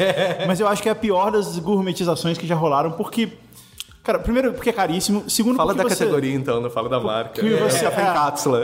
Porque, não, você tem que ir no shopping comprar a porra do café, cara. Pode comprar pela tão- internet também. Não, tá bom, mas, cara, você vai comprar café, você compra no mercado enquanto você tá fazendo outras coisas, sabe? Não, tem que ter um momento, e você vai lá. Mas é mais prático. E assim, não é? não, e tem uma fila pra você comprar, tem que ter uma pessoa que vem te Não, atender. você- e a fila tem pra tudo, Google. Não, cara, mas é, é muito É, direto. Eu sei, que eles mandam um kit com tem um número da sua. Não, você tem que ser Mas- cadastrado pra você ter o direito de é um comprar. clube, é um tem umas tem duas-. E quando eu comprei, eu comprei de presente pra Patrícia, e aí é, eu cadastrei no meu nome. Aí ela vai na loja comprar, ela não pode comprar porque não é no cadastro do nome dela. Sei lá, cara, tem que ter, tipo, você tem, ele tem que ter um tracking do café. parece um lance, parece droga, sabe? Sei lá. É só ela dar o seu CPF.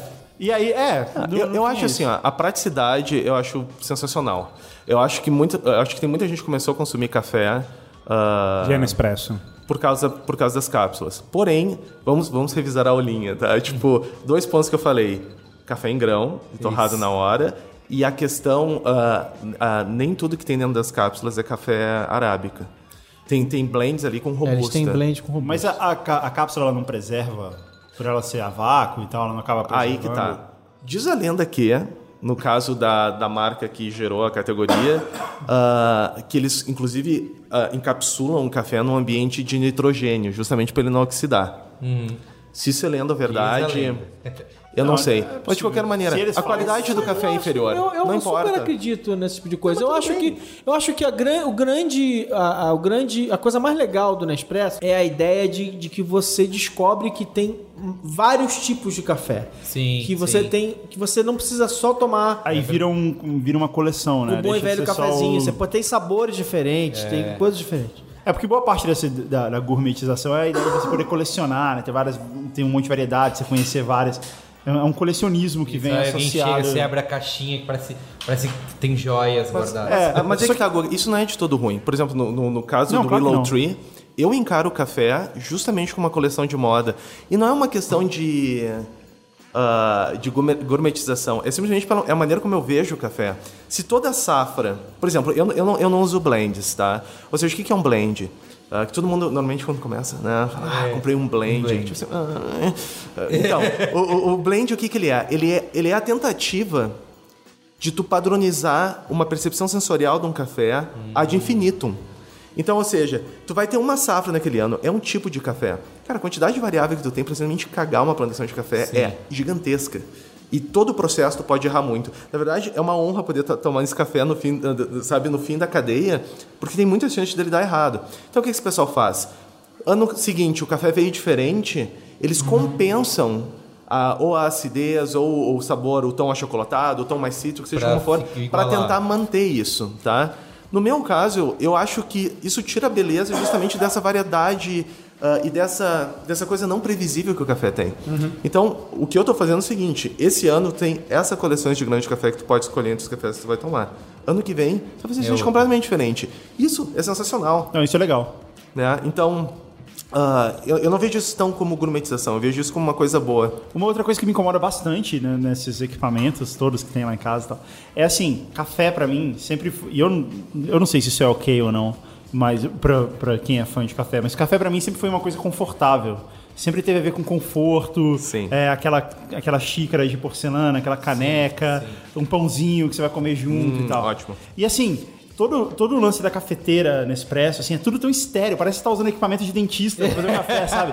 Tem aquele copinho de metal, aquele, aquela faquinha que não é uma colher, sabe? Que você usa pra mexer. Pra quê, cara? É, Assim, eu, eu vejo aquilo e eu imagino o dentista, sabe? Aquela bandeja do dentista que faz barulho Mas você mexe, comprou sabe? tudo. Putz, Ah, mas tudo foi pra casa, mulher, cara. mas foi, foi pra sua mulher. É, dá, dá pra entender. Mas é, é a questão de. As pessoas têm timings diferentes do seu dia, tu entende? Se tu quer tomar um café pra É, encher a cara verdade. de cafeína e o teu propósito é ficar louco, Você não quer meu, fazer. tu não vai fazer esse ritual e tá curtindo cada segundo, cada, cada passo pra fazer um café, até porque tu não vai estar apreciando isso na hora que tu vai tomar, tu vai Sim. virar um negócio depois. Sim, é verdade. Tá com pressa, vai, vai Não. rápido, né? Uma vez eu abriguei um amigo lá em casa, que ele era um amigo de um amigo, precisava de um lugar pra dormir, dormiu lá em casa. Eu não, não conhecia o cara. Aí, e ele ia pegar um, avião, tipo, no outro dia de madrugada. E ele ia dormir, sei lá, tipo, duas horas. Aí, na hora que ele foi embora, ele falou assim: Não, eu vou tomar um café pra dar uma acordada, né? Normal, ok. Aí o cara abre o pote de café, pega uma colher e leva a colher à boca. O cara comeu uma colherada de pó de Sim. café O de Honoré de uma vez. Balzac fazia isso também, disse que ele tomava. Não, deve ser horrível. Pra que fazer Ele isso? tava com mau hálito pó. porque em loja de perfume usa pra neutralizar o É odor. verdade.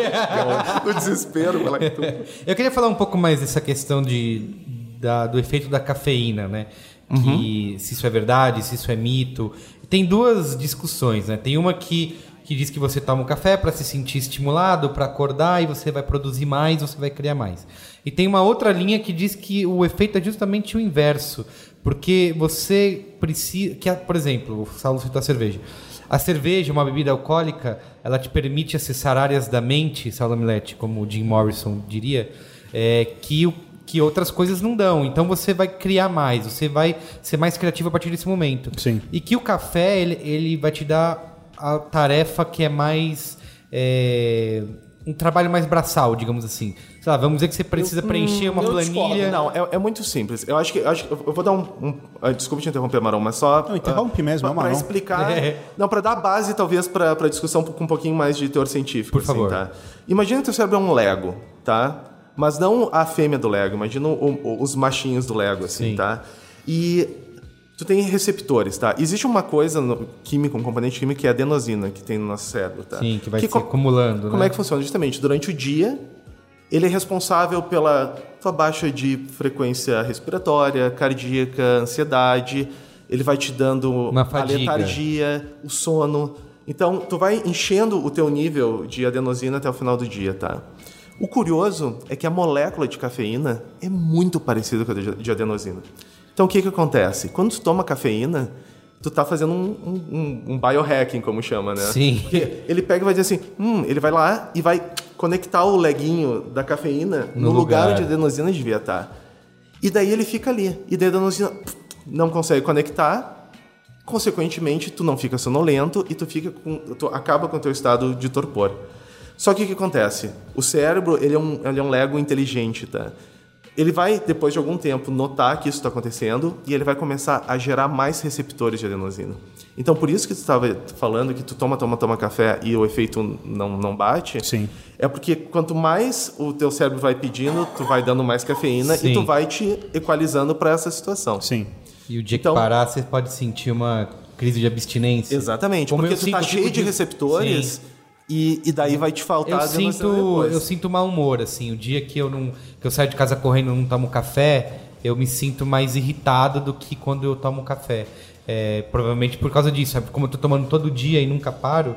É, e tem a questão da duração da cafeína também no corpo, né? Que acho que ela tem uma sobrevida de 6 horas, não é? Isso, a cada 6 horas cai em 50% a quantidade de cafeína que tem no corpo. Teve- Meia a, vida? A Super Interessante Não fez é uma matéria, um, maluco que tomou litros e litros de café e contou como foi a experiência dele e tal. E ele vai falando isso, que é, ele toma, fica super ligado e aí depois ele começa a ficar mais sonolento do que ele normalmente estaria. Sim. É porque depois que você passa de um determinado limite, né? Você, vocês sentem esse tipo de efeito de tomar e sentir que vai, que vai produzir mais, tá? Eu, mais... eu sinto um efeito imediato, assim, de, sei lá, em alguns minutos depois você ficar um pouco menos sonolento. Mas é bem leve. É, é, eu, eu acho que assim, a grande E eu tomo bem pouco café de- também. Cafeína é uma, é uma droga estimulante, né? Sim. E, você, e álcool é uma droga que. Como é que é? Como é que é a diferença que fala? Álcool dá, dá um torpor diferente, né? Sim, Quer dizer, sim. acho que são estados mentais diferentes. Cara, mas vocês não acham que também tem muito a ver de, de pessoa para pessoa? Totalmente. Porque As assim, ó, pessoas eu têm vou- eu- reações completamente diferentes ao Eu vou, eu vou contar publicamente uma coisa merda, mas enfim, todo mundo já foi garoto aqui. É, Lá vai. Ai, ai, ai. eu, já, eu já tive experiência com drogas, por exemplo, quando eu tinha tipo 20, 21 anos. Ah, Putz, você ouvia Parece. aquela banda. Cara, eu, eu, eu nunca tive nenhum. Assim, duas coisas. Primeiro, é, poucas vezes eu senti algum efeito é, e eu não me viciei em nada e eu, eu cheguei a- a- até a provar coisas um pouco mais pesadas. Enfim, durou quase um ano. Não viciei, não senti efeitos e tal. Outro, outra questão que eu tenho. craquento. Não, outra, outra questão que eu tenho é, desde sempre, ah, as poucas vezes na minha vida que eu precisei tomar anestesia, ah, sempre foi um problema pra mim, assim. Inclusive eu já acordei no meio de uma endoscopia. É, então, é, então, é, pois é, o Will levantou a mão aqui. Eu não dormi, né? E- Então eu, assim, por exemplo, passei por uma cirurgia esse ano e a primeira coisa que eu fiz foi falar pro médico e também para anestesista, contar essa história e falar, olha, eu já acordei, eu preciso de uma dose um pouco mais forte. assim. Cavalar. Eu, eu sinto que eu tenho, por exemplo, e eu tomo café, não me sinto Tem mais. É, eu né? tenho uma certa resistência a efeitos de qualquer coisa. Menos álcool, tanto que eu não bebo.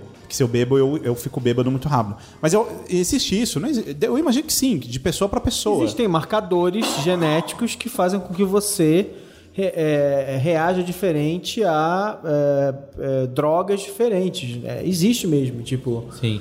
E, uma- e- e quando eu fiz aquele exame do 23andMe, uma das coisas que ele, que ele faz é te dizer isso, tipo assim, você tem é, resistência maior a certos tipos de droga, esse analgésico não, não Sim. adianta, não nem adianta tomar tal coisa. Tem essa linha que diz que a cafeína, na verdade, não te ajuda, que ela, ela te ajuda em tarefas mais braçais e não a ser criativo. Ela diz que essa percepção que as pessoas têm de que elas produzem mais, de que elas estão criando mais, não é pelo café em si, mas pelo ambiente do que a gente falou no início aqui, dos ambientes de cafeterias. Porque, como é um lugar onde geralmente é efervescente, A as pessoas- vibe do lugar. isso, é vibe. As pessoas estão conversando, estão discutindo ideias, que você se que você consegue produzir mais nesse ambiente do que no silêncio, por exemplo. Então, tem até alguns sites que fazem isso, que simulam som de, de, um, de um lugar mais ruidoso, de uma cafeteria, para você ouvir enquanto É, está até- até- trabalhando. tem, eu, eu já li matérias que falam justamente de dicas para tu aumentar a produtividade e uma é justamente tu mudar o ambiente aonde tu normalmente trabalha, né? No- Quando tu tá numa, cafe, numa cafeteira, eu acredito, numa cafeteria, acredito que o ambiente de certa forma vai sempre mudando, né? Entrando eu, eu, eu quando. Bom, eu, é, quando, a, gente, a gente se conheceu um? na Inglaterra, né? Eu e o Will. E quando eu estava na Inglaterra, durante o mestrado, eu efetivamente. é, meu, me- meu mestrado foi feito à base de café, quer dizer. Eu também. Eu, eu ia fazendo, eu ia pulando de, cafe, de, de cafeteria em cafeteria na cidade para passar as tardes lendo a- as dezenas de livros que eu Sim. tinha que ir lendo para a bibliografia do- da minha monografia. E, e, e o Will também, né? O Will também ficava testando as cafeterias lá. Ah, minha dissertação foi a base de. E sendo estudante lá ainda, tu pega o café mais barato que tem. Exatamente. Aliás, você pega o café é tipo um imposto para você usar a cafeteria, né? Essas. é, você falou, citou a Starbucks, que todo mundo tira sarro, né? Porque você vai lá, paga 15 reais num café de baixa qualidade. Isso realmente é verdade? O café que eles têm lá é, não é tudo isso, não vale o que, o que custa? Bom, Eles vendem lá, né? Vários, você pode comprar, levar Sim. grão Cara, casa. mas, mas eu, eu só discordo de uma coisa. Eu acho que na Starbucks a gente não compra o café, a gente compra o nome no copo, sabe? A experiência.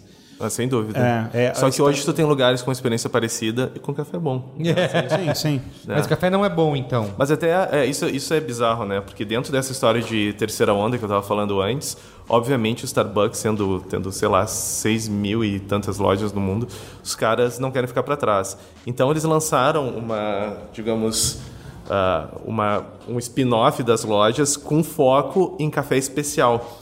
O que, no- na minha opinião, é meio um tiro do pé. Então, tu vai parar e vai pensar assim, quer dizer que todo esse tempo eu tava pagando essa grana Sim. por um café que não era especial, né? Então, tem um pouco disso, né? Mas a terceira onda não teria acontecido sem a segunda onda, né? Sem dúvida. Eu acho que a história do... É uma questão... Não, parece uma piada, mas não é. Mas a, a, a, a- Eles a- houve ajudaram uma a- construção Sim, de um sim. paladar que Não, é aquela, é, é né? aquela coisa de estar em ombro de gigantes, né? É, Não tenha dúvida que o papel do Starbucks em criar esse hábito e esse ritual para as pessoas de pegar um café antes de ir pro trabalho, né? E tudo mais, aquela coisa de estar com um copinho. ah, Eu vou ser, as pessoas vão falar que eu sou blazer, eu vou ficar falando isso. Mas ao contrário de vocês que vão para Nova York a cada três meses, eu só fui uma vez na vida. E eu achei engraçado essa proliferação dessas cafeterias especiais, né? De, tem uma, inclusive, que você vai lá escolhe o café. Tem, você vê os negócios com os grãos, assim, uns tubos no meio da loja.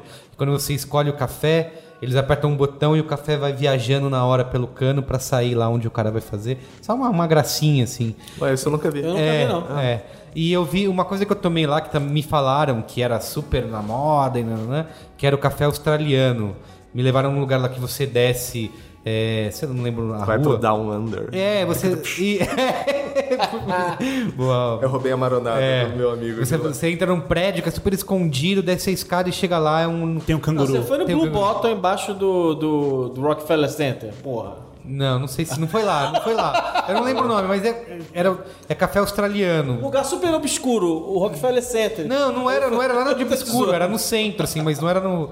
Também o café achei ótimo, mas eu não vi diferencial de. Não, na verdade, quando fala café australiano, eu acredito, eu não fui nesse lugar, mas eu acredito que esteja falando da questão de, ah, de preparo mesmo. Apesar de estarem abaixo do Equador, Uhum. ah, a Austrália não tem ah, grande produção de café, é um pouquinho mais para cima ali. Tu- Até, tipo, Papua Nova Guiné, aquele do lado, tu, tu- tu- já tomei café, não achei bom de lá. Até porque aquela a região ali, ah, tipo, Vietnã, Indonésia e tal, é, são, é uma produção grande, mas de café robusta.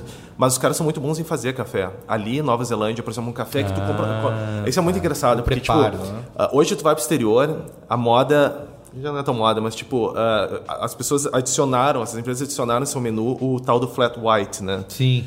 Ah, e isso, isso lá, e isso é uma discussão, se isso é de origem ah, kiwi ou se é de origem australiana.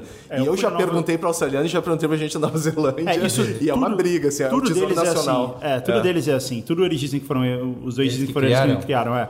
É, mas o flat white é bem comum assim, em qualquer lugar. É, então, me falaram pra vai lá e pede esse, esse flat white aí. É, só que aqui tu não, tu não acha, tu Mas ainda que tem que que é pedir um cappuccino. Cara, eu- a mi- é isso, isso também varia. Eu já perguntei pros dois qual é a receita do flat white, mas pra mim, cara, é o expresso ah, com, com talvez um pouco menos de espuma de leite do que teria um cappuccino.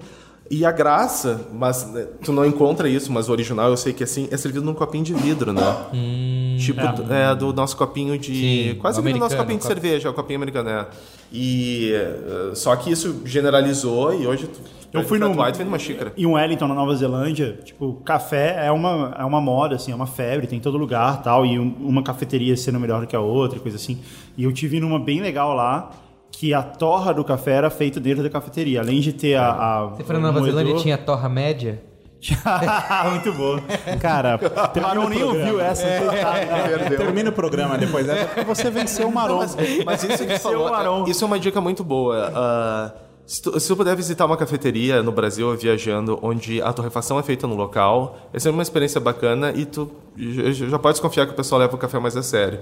Eu, eu tenho experimentado nos últimos anos a questão do turismo do café que eu falo, ah, que é o seguinte: vai para qualquer lugar, eu não digo no mundo, mas lugares onde a gente tem uma cultura de, de se tomar café bom e faz uma lista dos 10 melhores cafés, 5 melhores cafés do lugar. Eu garanto, eu não vou falar isso na dica, na, no Qual é Boa, mas eu já falo aqui porque é genérico, ah, que onde tiver esse café, vão ter coisas muito interessantes em volta. Seja questão de comércio, se não for um lugar gentrificado, vai ter uma coisa de cultura muito interessante acontecendo em volta. E eu tenho feito isso e, olha, nunca me dei mal nos últimos, sei lá, 3, 4 anos. É de verdade, viagem. é verdade. Quando eu estive em Miami, eu fui lá no Winwood District, que foi uma dica do Saulo, e, e tinha, que é um lugar é um lugar que está sendo revitalizado e ele é todo Uma dica artístico. do Saulo que ele nunca É, foi. isso, é exato. especialista Não, não, mas ele- ele procurou no é Google e me bonito, falou. Né, pra, É. pra. Não, não, é, é um lugar que estava tava todo abandonado e tal, e esses lugares abandonados, galpões e tal, estão virando é, galerias de arte, coisa assim. Lá tem muitos cafés, tem muitas é, cervejarias também. Se- a, a ideia da cervejaria, da cerveja artesanal, ela tem muito a ver com esse negócio do café também, É vocês não acham? Até porque o verbo é o mesmo, né, em inglês. Brew. É verdade. Tu, tu, tu faz o brew de uma cerveja e o brew do café, né? Olha aí. É, a coisa E tá o- ligada e- desde a... Eu sempre falo isso para as pessoas que não gostam de, Eu adoro cerveja. Eu sempre falo isso para as pessoas que não É o gostam de próximo cerveja. Braincast, aliás. Eu, É. eu- o Will vai indicar alguém pra fazer cerveja aqui. Porra, ia ser genial. Depois a gente faz um sobre pizza. E sorvete, que a gente É. tá falando. A cerveja ela tem, ela tá muito próxima do café em questão de paladar, né? Porque é, o- é algo que é amargo, a quantidade de amargor é diferente da torra. é, tudo isso influencia no sabor e tem muito a ver com café, não é? Vocês não Sim. acham? Eu acho que tem uma relação direta. E, e até a cerveja, quer dizer, até porque o, o teor de álcool não é tão alto necessariamente, se tem umas mais, outras menos, você demora um pouquinho mais pra ficar bêbado do que com vinho, né? Em geral. Ou com cachaça, ou com. Ou com A cerveja é maravilhosa. destilados e tal. E, a- e essa onda de, de cerveja Deus. artesanal, ah, ela, ela tá em total sintonia com a onda de café, porque da mesma maneira que tu tem essas cervejarias artesanais que o pessoal faz em casa, é o mesmo movimento que tá tendo com as micro-torrefações, né? Sim, tem as Que o micro pessoal- cervejarias. É, né? é exatamente, é, é realmente muito parecido o movimento. Muito bem. É isso, Salamonete. Ah, cafezinho. Queria muito que vocês, todos os amigos ouvintes, os milhares de milhões de amigos ouvintes, tivessem tomado esse café com a gente, mas, mas, se você quer entender um pouco mais esse processo, que vai ser um dos meus quais são as boas, eu já vou contar aqui. Não, não, vai. Não, queimar não, não, não boa? vou queimar. Você vai, você, amigo ouvinte, presta, presta, presta atenção. Você vai entrar no canal do YouTube do B9, porque no meio do Qual é a Boa a gente vai colocar o processo do Will fazendo café pra você ver o que a gente passou aqui degustando. Então vamos pro Qual é a Boa agora? Qual é a boa? É isso. Suppose I phoned the police and told them there's a bloke staying in the hotel who's planning to shoot somebody. Because I know you wear purple underwear. Because I know you wear purple underwear. Because I know you wear purple underwear. Because I know you wear purple underwear.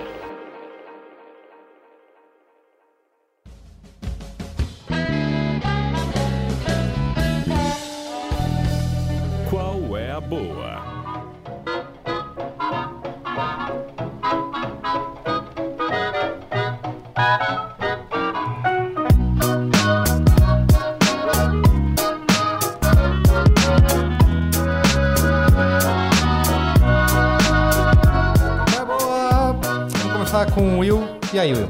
Então, eu tenho três dicas rapidinhas. A primeira é o meu café que eu tô inaugurando no mês que vem. Agora, mês que vem não, em novembro, já estamos em novembro. Que se chama Willow Tree Coffee Company. Ó. Ele... Will? Hã? Ah, maronada aí, maronada. Então, ele é um café que ele não vai estar aberto a todo o público. Ele é um- são, são carrinhos de café com barista fazendo todo esse ritual que eu mostrei para vocês dentro de empresas. Então, vai estar nos principais centros empresariais de São Paulo. Então, procurem. Ah, se tiverem dúvida, podem mandar e-mail também. É will.willowtreecoffee.co, sem m, ponto co. Bora lá. Tranquilo. Então, as minhas dicas é o seguinte: para quem já está no mercado de café, ah, eu ah, tenho um software muito legal, justamente para poder padronizar ah, esse café coado que faz. Então, é um, é um- um café que te, te ajuda a achar as medidas de extração e o total de sólidos dissolvidos dentro do café. Ele se chama Mojo to Go. E ele tem ah, versões para iOS, versões para Android, ah, e acho em qualquer uma dessas lojas. Mojo to Go. Ah, e outra é justamente para a galera que está querendo começar a fazer café e até tentar entender como é que a coisa funciona ah, dentro de uma cafeteria, cafeteria loucura quando tem bastante gente e tal, que é um que é um joguinho que tem para também qualquer plataforma de celular, que é daquela daquela ah, coleção do ah, papas que tem do burger e tem, e tem uma versão que é do café também. Então, basicamente, tu tá atrás do balcão e tu, e tu recebe as receitas de café e tu tem que montar os ingredientes e os clientes estão pedindo o café toda hora, tu tem que recolher o dinheiro, tu tem que fazer encomenda no telefone e, e tu vai crescendo e tu vai tendo que gerenciar e fazer um malabarismo com todas essas coisas ao mesmo tempo e tu pega qual é o calor mesmo de estar trabalhando numa Eu cafeteria. gosto desses jogos. Eu joguei um que era Zombie Café, que é, só que é um restaurante é, feito por zumbis e você tem que servir as pessoas. Então, e aí vai, vai enchendo, você vai botando mais mesas, as pessoas vão pedindo uns pratos. É, é basicamente É isso a legal. versão, a versão sem Café. zumbis. Se chama, se chama Papas Café. Boa. É isso? É isso. Alexandre Maron. Oi. Então, eu. Essa semana eu vou inaugurar o meu Qual é a Bosta. Ah, você nunca tinha feito um Qual é a Eu Bosta? nunca tinha feito Qual é a Bosta. Ah, olha só. E é um, é um jogo rolou um hype em cima. Eu fui jogar. Eu gastei, sei lá, meus 40 dólares pra comprar esse diabo desse jogo. Que era o The Evil Within. Ah, da Bethesda. Não, eles não podem, eles fizeram Skyrim, você não pode falar mal deles. Como diria o Gino, lave a boca antes de falar mal Nossa, deles. que jogo chato. Sério? Eu adoro jogo de terror, mas que jogo chato. Ah, Que jogo pretencioso. É, é, tecnicamente. mas não é produzido por eles, né? Eles fazem fazem É, distribuição. tecnicamente bem realizado, é uma tentativa de, é, de renovar o gênero de. É, como é que é? De terror. Como é que é? Surv- como é que é? É, Survival- terror, né? sim. Survival horror. e tal. Isso. E, putz, muito chato. Muito chato. Eu fiquei. Eu, eu- eu joguei algumas horas tentando gostar do jogo. E, E não foi. e assim, As notas foram bem baixas, as, as- né? não, as, não, as reviews foram, foram mais ou menos. Acho que a principal decepção era que se esperava alguma renovação no gênero, né? E, e não foi, não foi muito, não foi feliz. Em compensação, vocês vão me sacanear de novo. O qual é a média dessa semana? É o Call of Duty novo. Outro. É, o novo. o- Agora, esse é bom. É o isso. Advanced Warfare, né? Nossa, a galera tá perdendo E- a mão. E, e com a jogada? Ele é do- dos caras que fizeram o que foi pra mim o último, ah, o último dos bons, que foi o Modern Warfare 3. É o da Infinity Ward? É. Que, que- que esses caras ajudaram a Infinity, porque a Infinity Ward des- desmontou para virar o, o Titanfall, né? E esses caras ajudaram eles a fazer ah, o jogo, terminaram o, o Modern Warfare 3 e tal. E esse, e esse novo, eu não joguei o multiplayer ainda, né? Mas o que eu gostei já foi da campanha, que eu adoro essas campanhas. E eu, aliás, eu não consegui terminar nem a campanha do Ghosts e nem não consegui terminar a campanha do, do Black Ops 2, porque é chato pra Dedéu. Então, essa campanha eu, eu comecei achando divertido, porque eu não ligo para tiroteio no Modern Warfare, no, no Call of Duty, na campanha. O que eu gosto na campanha é, o, é a escala épica Sim, das explosões e, e desce, pula de helicóptero e. Mata o presidente. E, é, faz a, e, e no, no Modern Warfare 3, a Torre Eiffel caindo, Paris sob ataque, aquela coisa. Eu gosto dessa escala épica desses jogos. E. e é épico, o, a, a trama é épica, você. E, e fora aquele, aquela, a- aquele momento bacana, divertido, de pegar o exoesqueleto e pular. E fazer um monte de coisa que você não conseguia fazer, mas que você faz no Titanfall. Sim. Tá essa, tá, eu vi várias pessoas, não foi só você, dizendo que é o melhor é, Call of Duty em, em vários anos. O que não é muito, né? Mas eu entendi. Não, mas o, o ponto é o seguinte: voltei a gostar da campanha. Vou terminar a campanha. A campanha são só 8 horas. Eu gosto, ao contrário de vocês, eu gosto de jogo mais curto. Não quero assim, não quero ficar meses jogando Ah, um também, jogo. também. Até porque eu tenho que jogar Shadows of Mordor. Por que Eu favor. tô viciado. É. É, mas eu, eu, eu, go- eu tava sentindo falta do jogo de tiro, que eu me divertisse e tal, porque o Titanfall ninguém mais joga, né? Não, morreu. Todo mundo É. abandonou o Titanfall. É, foi o hype. Achei o trem do divertido. hype veio e foi. Não, mas assim, eu não acho Titanfall ruim. Só que eu fui passando para outros jogos, eu realmente não. Eu, eu gosto de jogo de tiro, mas eu gosto de, de ficar procurando novidade. E outra coisa, e como é um jogo. E como o, Ti- o Titanfall é um jogo de, de, é, de jogar em grupo, né? Quer dizer, é um jogo de multiplayer, à medida que vocês foram se desinteressando, não é menor verdade. graça jogar. É jogar. Então eu gostei. ah, não é. Não é revolucionário, é evolucionário, o que para o Call of Duty que tem é muito, porque é um jogo que, né, que tá na mesma tá na mesma coisa há um tempão, Isso. mas muito bem feito e e o que mais importante é que a campanha principal é divertida. Muito bem. Então, joguem. É isso? Qual é a bosta e qual é a média? É, boa assim. Não tem. Boa, Às vezes não tem, É. cara. boa essa semana, cara, muito boa assim, não. Não tem nada Tá de bom. incrível. Decepção. Testei coisas, mas não encontrei nada de incrível. Boa. Sala Alexandre. te peguei, te peguei. É, ó. Cara, ah, vamos lá. É o seguinte. Lá vem, vamos. é, qual é eu boa quero- filosófico e É, espiritual? Não, ele é filosófico, sim. E- Espiritual, é? Espiritual nunca. Tá. É, inclusive, quero falar outra coisa. É, adorei, fui na casa do Marão no sábado e aí o Marão, ele. Eu, eu, eu tenho um hábito, sempre que eu vou na casa de uma pessoa, eu gosto de ver os livros que a pessoa tem, porque isso te dá muitas dicas sobre, sobre quem, é, quem é aquele cara, quem é aquela pessoa, né? Enfim. E eu, o Marão montou as prateleiras, colocou os livros dele, eu cheguei, eu olhei assim, tinha prateleiras cinema. Ah, que legal. Prateleiras de RPG. GURPS, coisas que vocês nem imaginam. prateleiras de livros de mágica. Descobri que é o Sim, David é verdade. Co- Copperfield do Braincast. Mas aí o Maron tinha uma prateleira de livros que contestam a existência de Deus. Achei brilhante.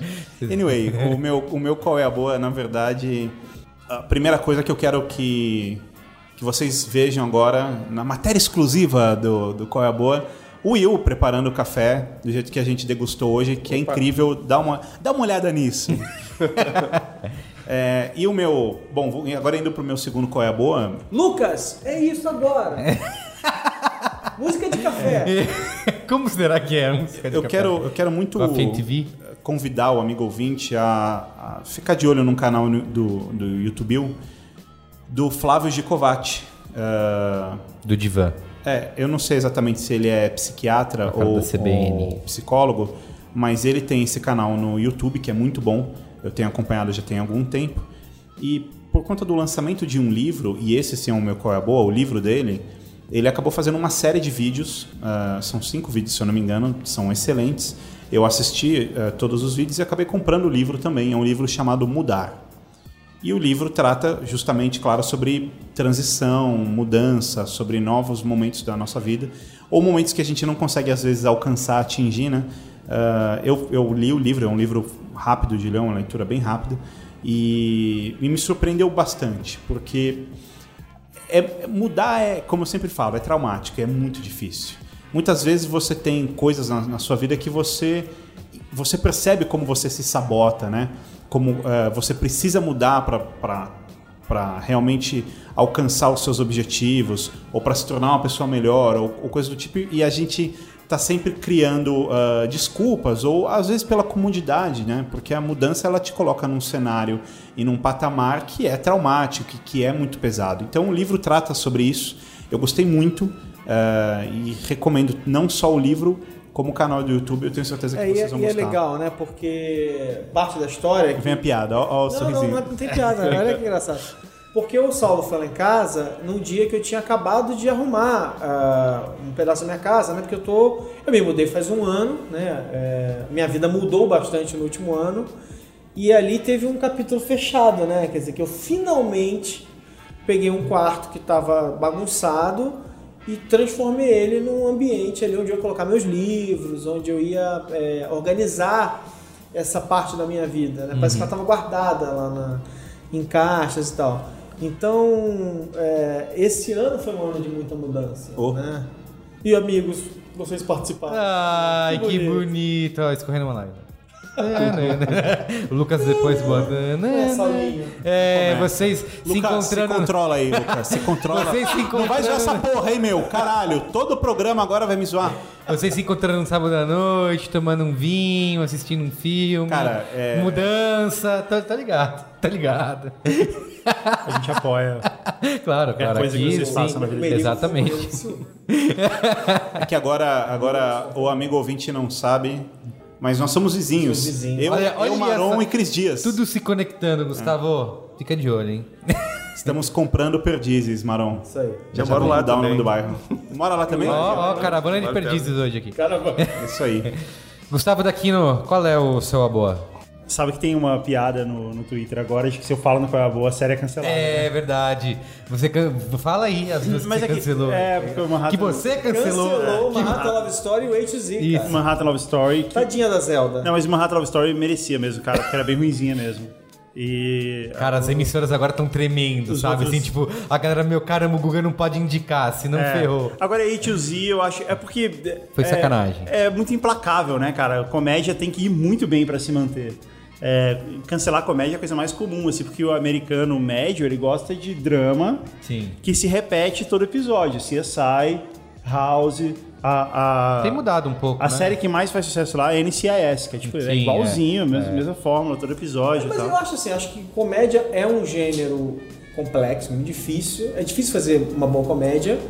É, mas além disso, o fato é que é, estamos numa época ruim de comédia. Estamos numa Tá era. Difícil. Fala, estamos numa era. Estamos numa era. Estamos numa época ruim de Tá comédia. difícil de, de, de sair uma comédia genial. Assim, É. Faz tempo que não Mas aparece. A2Z A última, talvez, que eu realmente me apaixonei e o Merigo adora até hoje, eu, eu digo, quando eu paro pra ver o curto, é o Modern Family. Não, Modern que Family é ainda demais, Que, que ainda é legal. Mas ela é ela é boa por todas as outras. auge.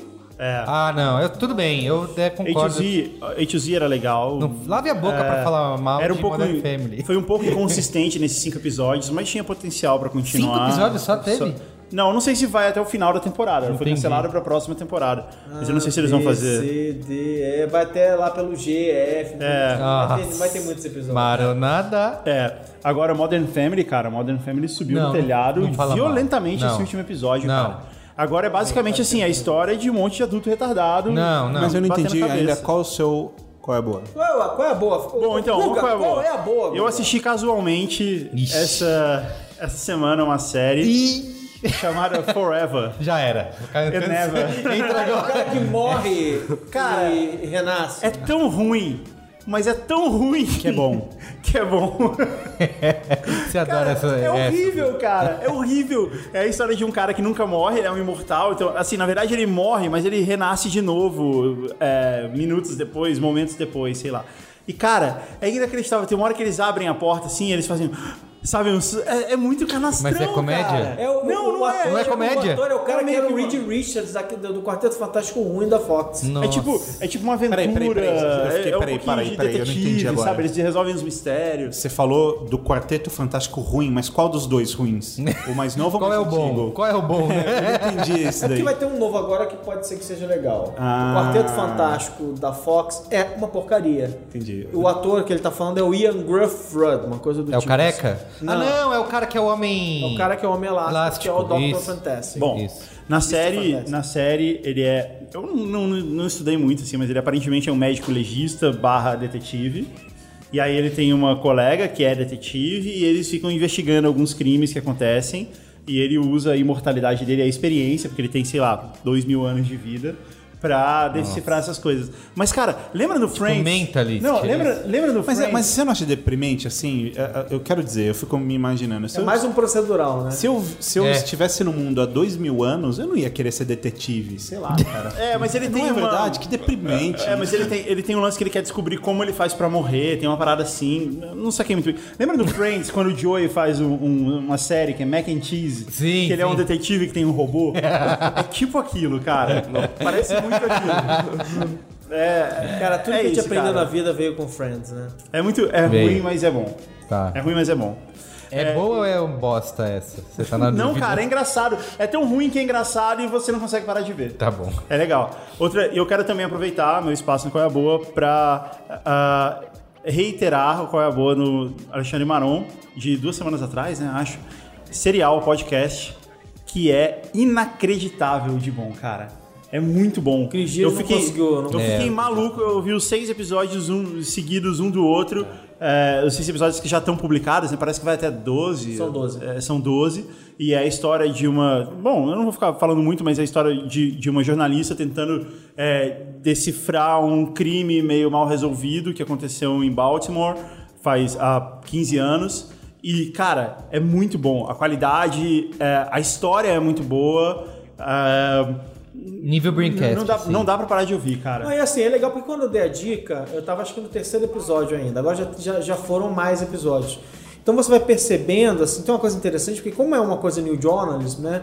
Ela vai narrando a história e ela chega num ponto em que você fala assim, cara, ela tá falando uma coisa e ela claramente tá dramatizando isso, porque ela já tá na frente da gente, ela já sabe se esse se esse caminho que ela seguiu aqui deu alguma coisa ou não. Mas ela transforma aquilo num momento dramático pra você É. ir com ela. Né? E chega no final, ela deixa um cliffhanger, ela faz uma pergunta que vai ser respondida no próximo E episódio. nesse último episódio, que foi o dessa semana, da quinta-feira passada, ele- ela dedica o episódio. Porque, porque- porque como ela até agora fez a série meio que questionando se o cara que foi condenado realmente seria o culpado, então ela faz o episódio inteiro pra construir o caso contra ele. Ela para um momento agora, tudo que ela tava fazendo, mas não, peraí, vamos, vamos fazer assim, até aqui eu fiz você duvidar que ele tenha cometido o crime. Mas vamos parar um segundo e vamos re- rememorar tudo que aconteceu e tudo que leva a crer e que é um problema para